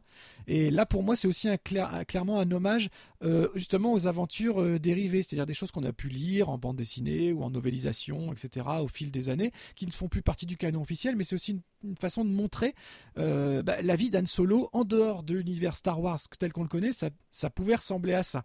Donc, j'ai trouvé que c'était très très bien amené. La séquence est très chouette, très bien maîtrisée, autant sur le plan de, du voilà du cadrage que du montage. La musique de Williams c'est extraordinaire. Un petit mot là-dessus. Euh, le thème de Ray est juste un petit miracle. Euh, moi, quand j'ai découvert, comme je le fais souvent, j'ai découvert l'album euh, avant de voir le film. Ah et, quand j'ai quand j'ai entendu le thème de Ray, qui est très Harry Potterien d'ailleurs, je me suis dit mais qu'est-ce quel type d'image il y a là-dessus? C'est pas possible. Mais c'est où est-ce qu'il est allé puiser un thème aussi beau aussi léger dans un univers comme celui-là, qu'est-ce qu'on va voir comme image là-dessus? Et à la découverte du film, la première fois qu'on entend le morceau, c'est quand Ray euh, dévale tout simplement une dune gentiment euh, posée contre une porte dont elle se sert un peu comme une luge, enfin en tout cas un élément métallique dont elle se sert comme une luge. Euh, et voilà, et elle descend une dune, et il y a juste ce petit thème cristallin et, là, je me fais waouh, papy, parce que j'appelle comme ça, moi, John Williams, c'est papy, c'est papy Williams. Euh, il, m'a mis par terre, quoi. Encore une fois. Oui, j'ai tonton George, ah, tonton Steven et Papy Williams. c'est juste incroyable. Les gens, pareil, les gens. sont sympas dans ta famille. c'est une grande famille. C'est ma famille de cœur. Euh, pareil, la musique de Williams a été un peu descendue dans les critiques. J'en ai lu des très mauvaises. Euh, faut vous déboucher les oreilles, les gens. aussi, faut vous déboucher les oreilles, hein, parce que c'est encore le. le... surtout, pardon, mais il y a un moment donné, il faut pas bouder son plaisir aussi. Enfin, mais ouais. le, travail critique, c'est important, mais, mais euh, moi, je crois quand même que Abraham, sur ce coup-là, a fait pas loin de ce qu'on pouvait faire de mieux avec ça. Exactement. Euh, sachant que, par exemple, il y a une séquence juste après celle dont tu parles, où tu as une, séquence de poursuite euh, de vaisseau à l'intérieur d'un destroyer impérial qui est échoué sur la planète où se trouverait. Euh, qui est une, clairement une, un séquence hommage à la poursuite de l'étoile noire de, de l'épisode 4. Euh, mais alors vraiment très clairement, hein, c'est pas possible autrement. bon, évidemment, avec les moyens d'aujourd'hui, tu fais beaucoup plus de choses et ça, ça booste dans tous les sens. Donc tout ça, mais c'est là où Abraham c'est bon, c'est qu'il est à, la fois capable de, et on l'a, dit dans Star Trek, on l'a dit dans Mission Impossible, c'est valable aussi dans Star Wars, de, réinsérer les codes qui font les canons du genre, tout en y apportant une vision définitivement contemporaine. Et c'est probablement pour ça que c'était pas loin d'être la meilleure personne pour rebooter ce Star Wars. Encore une fois, avec nos amis Kurtzman et Orti qui ont bossé sur le, scénario de, de, la Force, l'éveil de la Force. Pardon, j'ai du mal avec le titre en français. Euh, parce que tous ces gens-là ont cette qualité de, à la fois manipuler et maîtriser parfaitement les codes du genre et en même temps être capable de les rendre totalement contemporains. Et je trouve que c'est ça la force de, de, cet épisode 7, c'est que euh, bah, c'est un film. Alors, euh, épisode 7, c'est 2 euh, milliards de dollars de recettes à ce jour, hein, donc euh, c'est un énorme carton. Et on l'a pas dit, hein, mais tous les films dont on a parlé sont des cartons de box-office, donc ça, ça, dit rien sur la qualité du film, ça dit des choses sur sa capacité à attirer un public à un moment M. Ça, en revanche, c'est indéniable. Donc là-dessus, Abrams est un des, un des types probablement qui maîtrise le mieux cette, cette capacité à s'approprier des codes ultra connu, ultra euh, balisé, qu'on a torturer, triturer dans tous les sens et en faire quelque chose qui ait de la gueule, qui fonctionne, qui marche et qui soit un très bon entertainment il faut quand même le dire, tous les films dont on a parlé, tu vas du début à la fin, tu t'emmerdes pas quoi. Ah c'est des, bons non seulement tu t'emmerdes pas, mais en plus tu prends ton pied, hein, clairement, hein, clairement. Et je suis d'accord avec toi, les, gens qui disent un peu le contraire. Bon après, je peux comprendre qu'on n'aime pas, mais il y a beaucoup de critiques, je pense, qui, comme tu le dis très justement, euh, boudent leur plaisir ou se refusent à adhérer, euh, à, à, se, à se remettre tout simplement dans la dans le, dans le siège du spectateur simple ou du petit garçon qu'il était au moment de la première trilogie et qui n'arrive pas à sortir de ce carcan euh, de, de, de, critique pure. Quoi. Et c'est bien dommage parce que c'est vraiment le type de production où justement faut se laisser porter, faut se laisser envoler, faut un peu oublier euh, tout ce qu'on aimerait voir et se contenter de ce qu'on nous donne. Et là, dans le cas de DJ Abrams, sur l'ensemble des licences dont on a parlé, il nous a donné à manger, mais, mais c'est du sucré quoi c'est c'est du à chaque fois c'était super c'est des petits bijoux euh, du, du, genre comme tu dis je pense qu'on pouvait pas faire mieux que ce qu'il a fait dans le cadre enfin en tout cas si on devait faire un pourcentage moi je suis servi à 4, au moins à 90% de ce que je pouvais attendre d'un nouveau Star Wars donc rien que ça c'est oui, c'est carrément miraculeux le, le seul moyen, en fait, si tu veux, le problème, c'est que nous, on fait partie de cette génération qui a découvert Star Wars au moment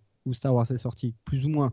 Euh, à 3-4 ans près, quoi. Ah non, moi je, hein. revendique, hein, je le redis, j'ai vu Star Wars le premier au cinéma, hein, j'avais 5 ans. Bah, alors pas moi, euh, mais j'ai vu l'Empire contre-attaque, j'ai vu l'Empire contre-attaque et le Retour du Jedi au cinéma. Ça, en revanche, les, deux autres, je les ai vus au cinéma.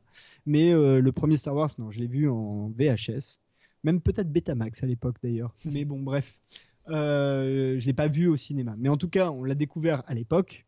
Donc évidemment, la sensation que ça a provoqué sur des gens comme nous n'a rien à voir avec la sensation que ça provoque pour, des, pour, la génération de nos enfants, enfin pour des gens qui ont 20 ans aujourd'hui. Bien entendu. Euh, donc euh, c'est pas comparable. Le seul moyen d'avoir un, effet aussi énorme, c'est de faire quelque chose de nouveau.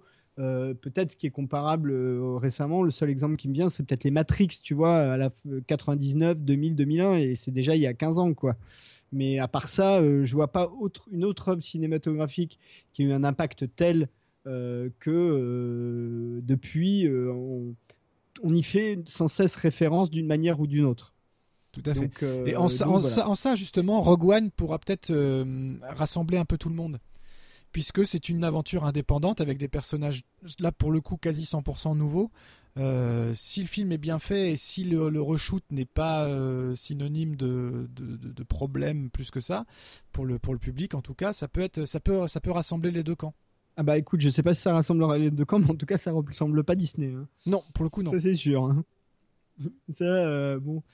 bon, bah écoute, on passe à notre partie parce qu'on a été affreusement, affreusement, affreusement trop long. Ouais. Comme d'hab. Et euh, d'ailleurs, on plus court pour la euh, prochaine émission. Ouais, mais là, bon, c'est normal, les gens, on se retrouve, on est content, euh, voilà. En plus, on avait quand même, encore une fois, on avait un gros programme, quand même quatre films, pas des moindres, voilà. Et puis. le prochain, il y a quatre films et une série, hein, quand même. Oui, mais ça, oui, mais ça reste dans le même univers, donc ne dévoilons pas toutes les cartouches. et puis seulement, seulement deux réels différents, c'est plus simple. Bon, en tout cas, pour conclure sur Gigi Abrams, je sais que la formule est un peu facile, mais j'ai juste envie de dire que, ouais, depuis le début, la force est carrément avec lui, quoi. Ouais, ouais, ouais, clairement, euh, clairement, il n'y a pas de problème là-dessus. Euh, moi, je fais partie des amateurs, je pense que toi aussi. Que ce soit d'ailleurs en télé ou, euh, ou en ciné. voilà, bon, Gigi, Gigi continue. Fais-nous rêver. Bon, allez, on passe à notre partie zik.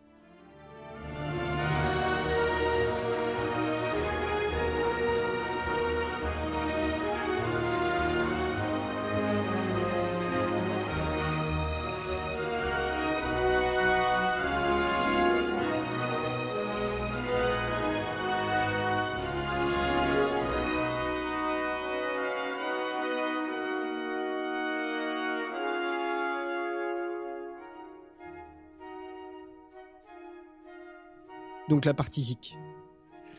La partie zik, la nouveauté de ce, de ce reboot, puisqu'on parlait de reboot depuis le début de l'émission. La, nouveauté de, cette nouveauté. La nouveauté de cette nouveauté du reboot de Screenplay, Screenplay Mag, The Reboot, Returns, Reborn, New Era, euh, appelez-le comme vous voudrez.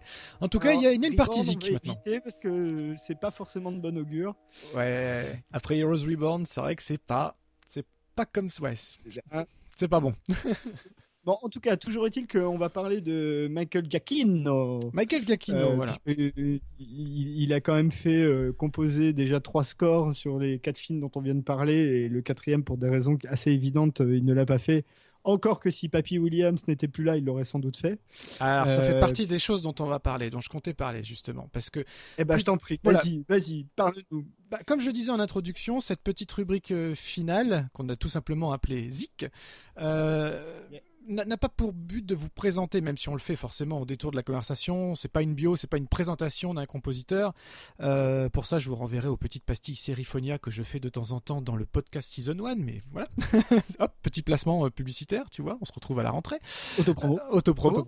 Euh, donc là, c'est vraiment de respecter la tradition christophienne de screenplay, à savoir avoir un axe, une idée, poser une question. Et là, la question que j'ai envie de poser, c'est Michael Giacchino est-il le digne héritier de l'Empire? À savoir, à savoir l'héritier de cette musique de film qu'on adore depuis tout petit, à savoir les John Williams, les Jerry Goldsmith, les James Horner, etc. Mais aujourd'hui, je pose plus précisément la question par rapport à John Williams, bien sûr, parce que comme tu l'as dit, Star Wars 7 est le seul film de J.J. Abrams que Giacchino n'a pas mis en musique parce que Williams a récupéré son propre bébé et on est tous très contents qu'il l'ait fait. Euh, et puis le parallèle. Film et série, hein, d'ailleurs. Film et, film et série, hein. bien évidemment, film et série. Il, fait les musiques d'Alias, de Lost, de Lost il en fait toute une voilà. Et puis alors sur Lost, euh, on en parlera un petit peu parce que c'est là où est vraiment née sa signature, euh, je trouve, euh, de, grands grands compositeurs. et puis donc le parallèle avec Jerry Goldsmith est faisable aussi parce que dans le cadre d'une franchise bien connue qui est La Planète des Singes, eh bien Michael Giacchino a signé la, la partition du dernier film en date Dawn of the Planet of the Apes. Euh, et c'est un score que j'ai eu. D'abord, j'ai eu la chance de découvrir le, le end credits, dont on passera un petit morceau tout à l'heure pour, euh, pour étayer la conversation. J'ai eu la chance de le découvrir bien avant la sortie du film, avant même l'enregistrement de la musique, en fait, parce que il était venu oh. euh, l'interpréter au Royal Albert Hall à l'issue du concert Star Trek Into Darkness en concert auquel j'ai eu la chance euh, d'assister. Ah, ça, devait avoir de la gueule. Ah, c'était formidable, parce qu'on ne l'a pas dit tout à l'heure, mais s'il y a bien quelque chose de réussi au sein de la reboot de, de la franchise Star Trek, c'est bien la musique de Michael Giacchino qui a tout compris. Ah, le thème, il, le thème, il est. En fait, il a, c'est un vrai parallèle à faire avec Gigi Abrams parce que tous les deux ont cette même approche, c'est-à-dire que ils, arrivent à prendre le meilleur de choses existantes tout en y mettant leur propre signature. Et ce qu'a fait Giacchino sur Star Trek et Star Trek Into Darkness, c'est vraiment un, le modèle à suivre, quoi. Moi, j'ai pas, j'ai pas, j'ai pas d'autre équivalent. Enfin, si j'en ai un autre, mais justement, c'est sur la deuxième partie de, de, cette petite, de cette petite pastille. Euh, donc, où en étais-je donc en fait en, finale, en rappel au Royal Albert Hall, plutôt que de nous refaire un credit ou un autre morceau de Star Trek, euh, il nous a euh, balancé comme ça qu'il allait nous interpréter une musique 100% inédite qu'il venait de finir de composer et pas encore enregistrée pour le nouveau film La planète des singes. Et il s'est présenté comme étant un un immense fan de La planète des singes et deux, naturellement, un immense fan de Jerry Goldsmith. Donc, mm. Écoute, on va. En même temps, c'est pas Goldsmith qui a composé la musique des films de Star Trek, enfin, les, premières séries. Aussi, c'est ça qui est rigolo. C'est ça qui est très rigolo. Il me semble. Ah, mais complètement. Enfin, il a, il a composé la musique du premier. Il a, il a fait, enfin, il en a fait plusieurs. Après, c'est oui, parce que moi, en revanche, j'avais assisté à un concert de Jerry Goldsmith euh, il y a quelques années. Euh, où il y avait euh, le thème de la colère de Cannes, justement, il me semble. Alors non, plus, parce la que la colère de Cannes et la, la, recherche de Spock, ça c'est James Horner. Euh... Ah bah non, alors c'est après. Voilà, il a, en fait, il a fait. Euh, il, y avait du, il y avait du Star Trek. Alors, comme j'ai pas révisé. Hein. Non, euh, non, non, pardon, je dis des conneries. C'était un générique d'une euh, d'une des séries. Je sais plus lequel, mais c'était un des génériques. Alors, je crois qu'il a composé. En générique, il a fait le, Next Generation, qui en fait. je crois que c'était Next Gen. Qui en fait, c'est la reprise du thème du film 1, Star Trek avec Shatner et Nimoy. Et après, il a composé vraiment le générique de Star Trek Voyager, là 100% original. Euh, et en film, on lui doit donc Star Trek 1, Star Trek 5, euh, Star Trek Premier Contact, euh, Insurrection et Nemesis. Quand même, ça fait un bon, ça fait voilà une bonne moitié, une bonne moitié, une bonne moitié des, des, films Star Trek avant que ce soit repris par J.J. Abrams et Michael Giacchino. Donc la boucle se boucle. La boucle se boucle et ce morceau, avant même que je vois une image du film, etc., avec cette petite introduction au piano et puis après les références réelles euh, au côté tribal de la partition de Jerry Goldsmith, puisque donc rappelons que c'est Jerry Goldsmith qui a composé la musique du tout premier et l'unique pour beaucoup, La planète des singes celui avec Charlton Heston, hein, mhm. bien évidemment. Euh, donc c'est vraiment encore une fois, on est dans le cadre de pas, il y a des, citations d'intention plus que de plus que de, de simples copies. Et là, Michael Giacchino fait son propre univers au sein d'un univers déjà existant. Euh, moi, je trouve qu'il le fait magnifiquement bien. Je vous propose qu'on en écoute maintenant un, petit morceau. Et puis, ben, voilà. Et puis, Christophe, tu me, tu me donnes ton ressenti juste après. on peut faire une seconde culturelle avant qu'on écoute. ah, mais je t'en prie. Pour rappeler juste que La planète des singes, à la base, c'est un roman de Pierre Boulle qui est français et que les Français ont jamais été foutus d'adapter leurs propres auteurs correctement au cinéma, quasiment, enfin, dès que ça nécessite un peu de moyens et que ça m'énerve. Bref. c'est pas une minute culture, ça, c'est une minute euh, coup de gueule. non, mais coup de gueule culturel. Tu vois, on... Mais oui, mais attends, il faut que ce soit les Américains qui, va... qui fassent La planète des singes alors que c'est un roman français. Merde, quoi. Ouais, oui, merde, c'est comme, ça. C'est comme ça. Bref, on écoute. Allez.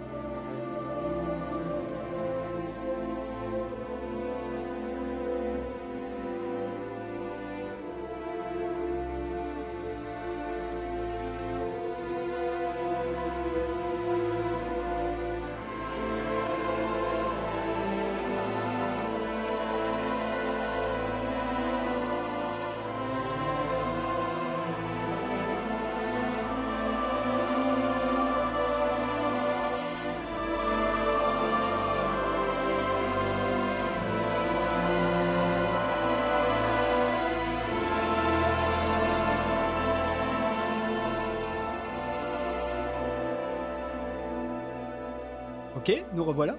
Alors, singe, pas tuer singe. Est-ce que Christophe tuer singe? Euh, oula, euh, Christophe, euh, ayant déjà dit qu'il n'était pas très, comment dire, qu'il n'avait pas beaucoup d'acquaintance avec cet univers-là, j'avoue que je préfère la musique seule au film presque. la musique est intéressante. Euh, puisque ça mélange à la fois euh, l'aspect effectivement euh, primitif des percussions avec une orchestration très goldsmithienne ou, plus goldsmithienne que williamsienne d'ailleurs sur ce coup-là. Dans ce cadre-là, totalement. mais mais oui oui voilà j'ai pas grand chose à dire de plus sur ce simple morceau je t'avoue que là là t'as fait des choix sur des univers sur lesquels c'est ni des BO que j'ai écouté beaucoup, ni des films que j'apprécie énormément. Donc je resterai un petit peu, je te laisserai un peu déclarer ta flamme. Oui, alors c'est pas, oui, je déclarerai ma flamme, mais moi non plus, c'est pas forcément ce que je préfère de Giacchino. Euh, j'ai vraiment choisi ces, deux morceaux-là pour essayer de répondre à la question et puis surtout pour pas continuer à nous replacer les films dont on a déjà parlé avant. En fait, je voulais pas mettre du Star Trek, je voulais pas mettre du Lost, du Alias, des choses comme ça, même si j'aurais pu. En même temps, sur Lost, ça aurait été un choix interminable. Euh, quasiment tout est sorti en CD. Il y a des doubles albums par saison qui sont sortis, plus un dernier double album pour juste le double des téléfilms de fin. Enfin bref, il y a énormément de choses. Juste un mot sur Lost. Euh, pour moi, c'est bon. sur la musique sur Alias était déjà très très bonne on se rappelle de ce petit de ces de ces génériques. Alors le générique qui était d'ailleurs composé par J.J. Abrams pour le coup. Ouais puisque il faut rappeler que J.J. Abrams c'est aussi un musicien. Et aussi un musicien. Euh, qu'il a composé et réalisé d'ailleurs les génériques de Alias et Lost. Exactement. Euh, et Lost euh, l'histoire du générique j'avais fait un papier là-dessus c'est un truc qui s'est fait sur le coin d'un Mac en 5 minutes quasiment enfin euh, j'exagère, mais en gros, c'était ça, quoi. Hein. C'est le Lost qui tourne en 3D euh, avec euh, cette espèce de nappe derrière et point final, quoi. Et ça a tout changé la télévision. Depuis, enfin pendant longtemps, après, pendant 10 ans, on n'a plus eu de générique suite, suite au succès de Lost. C'est rigolo. Et le générique d'Alias, qui était super, c'est qu'il intervenait quand la narration le permettait. Alors parfois c'était au bout de 30 secondes, parfois 2 minutes, parfois 20 minutes. Après le début de l'épisode, on avait le générique. C'était super, ce qui était quand même super couillu. Et sur Lost, donc juste pour dire, pour moi le style Giacchino sur Lost, c'est ces, ces, espèces de longues distorsions des cordes avec ce son vraiment vraiment significatif où il y a que lui qui fait ça. Et je trouve ça vraiment assez balèze encore aujourd'hui d'avoir en main un orchestre entier pour outils et d'arriver à en sortir un son 100% euh, unique.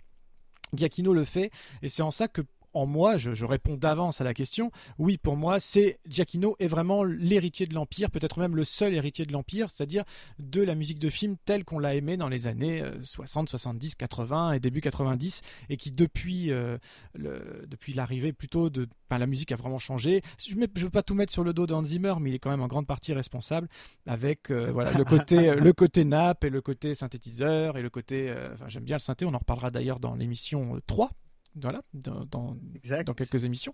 Mais euh, donc voilà, tout ça pour dire que dans un, il a, il a vraiment un style épique, euh, à la fois hollywoodien et en même temps intimiste. Et euh, il y a des morceaux de pur piano. Justement, on parlait des actes terroristes sur Star Trek Into Darkness, toute la préparation de l'explosion on voit ce personnage qui est mm. d'ailleurs joué par l'acteur euh, qui jouait euh, l'un des premiers acolytes de la refonte de Doctor Who, euh, puisque c'était Mickey. Alors je sais, malheureusement c'est plus son nom là en tête, mais c'était lui. ah oui, oui, oui, tout à fait, qui, qui, qui, qui, fait péter, qui fait péter Londres. tout le, tout le, il y a une espèce de désespérance totale, voilà, autour de, la petite fille et tout ça au piano. C'est juste magnifique. on retrouve un peu ces pianos là dans les, dans le morceau de la planète des singes qu'on vient, qu'on vient d'entendre. mais la vraie réponse pour moi, c'était qui est capable aujourd'hui pas d'égaliser John Williams, mais au moins de rivaliser un peu avec l'esprit de John Williams. Et franchement, j'en vois qu'un, c'est bien Michael Giacchino. Alors, je vais, on va le prouver par le, morceau qui va conclure la pastille, et puis donc, par, a fortiori, qui va conclure cette émission. Euh, mais avant ça, euh, j'ai choisi de, enfin, je voulais en parler parce que aux yeux d'Hollywood, aux yeux de la, des producteurs, aux yeux des distributeurs, aux yeux du, du monde, du milieu du cinéma, le seul vrai remplaçant de John Williams semble être Alexandre Desplat, puisque c'est lui qui a déjà remplacé John Williams pour finaliser euh, la saga Harry Potter. Sur les deux derniers, c'était Alexandre Desplat, et c'est aussi Alexandre Desplat qui a signé pour Star Wars Rogue One. Et euh, je sais pas si on dit Desplat ou Desplat. Moi, je, je l'appelle. Ça dépend. ça dépend de l'humeur du jour. Honnêtement, ça, je change. Euh, moi, je le. C'est un compositeur. Je, je, je peux pas en dire euh, du mal. Hein, forcément, il, il, a du talent. Je le préfère simplement dans ses partitions un peu plus minimalistes.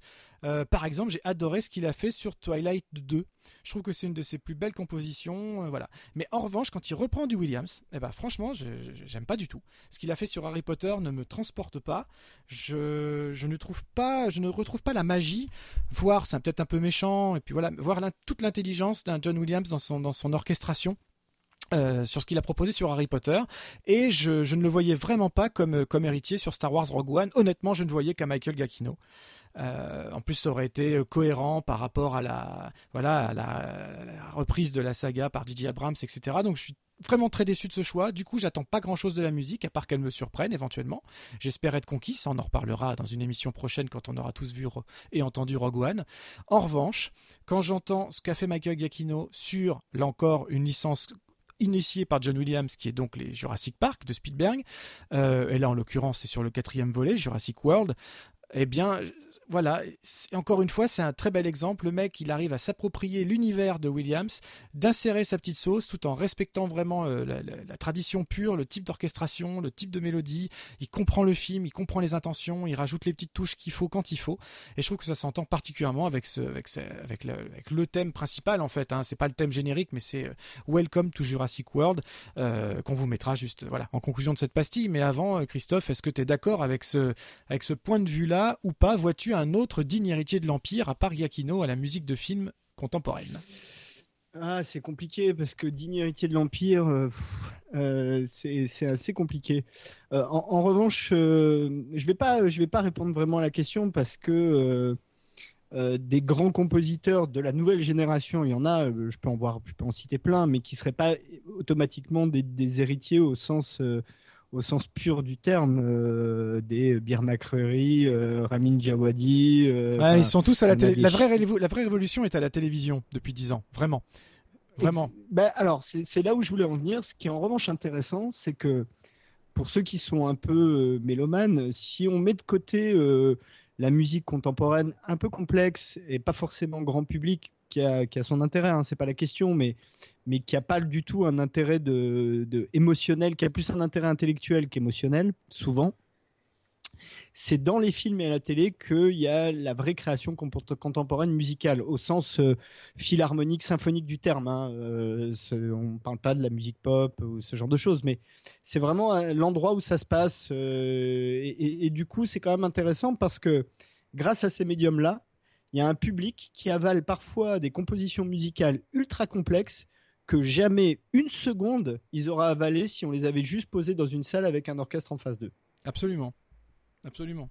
Et ça, je trouve ça, euh, je trouve que le médium a une puissance incroyable grâce à ça. On en avait parlé une, quand on avait fait l'émission Terminator au sujet de Brad Fidel. Mm. Euh, quand, quand tu écoutes la musique seule, c'est juste absurde. Enfin, c'est des trucs euh, avec des harmonies incroyables, des dissonances. Enfin, c'est un truc. Tu peux jamais tu, tu fais venir 2000 personnes dans un auditorium écouter un orchestre pour écouter que ça quoi c'est impossible aujourd'hui c'est pas possible en revanche tu mets ça avec du gros Schwarzenegger qui défouraille partout, ça marche. C'est ça. Et puis pour, pour, faire le pont avec le tout début de euh, l'émission, euh, l'épisode 10 euh, de, de, de, la saison 6 de Game of Thrones, donc musique de Ramin Djawadi, c'est ouvert quand même sur un morceau assez incroyable, somme toute assez simpliste, mais tellement efficace et tellement beau. Euh, voilà, il dure à peu près, il dure un peu moins de 10 minutes, mais c'est du continu avec une séquence, c'est pas un plan séquence, loin de là, mais c'est une séquence d'introduction de quasiment 10 minutes sans parole avec juste la musique pour exposition. Et là, euh, il y a aujourd'hui une place accordée à la musique, les, séries en particulier accordent à la musique une place, une visibilité que le cinéma ne lui accorde plus ou si peu. Absolument. Et, euh, et là, c'est un bel exemple. Voilà, à, titre personnel, moi, j'aime bien John Williams, mais c'est pas forcément le compositeur qui m'excite le plus. Je suis plus euh, dans cette génération-là, James Horner ou Alan Silvestri ou des gens comme ça. Ah, mais, ils font partie. ils, sont inclus dans le mot empire, ceux-là. voilà. Mais oui, oui, Giacchino, définitivement. Bah, on écoute, allez, on écoute parce qu'on a été déjà super long, super long. Et oh, comme on l'a dit au début, on a encore d'autres émissions enregistrées.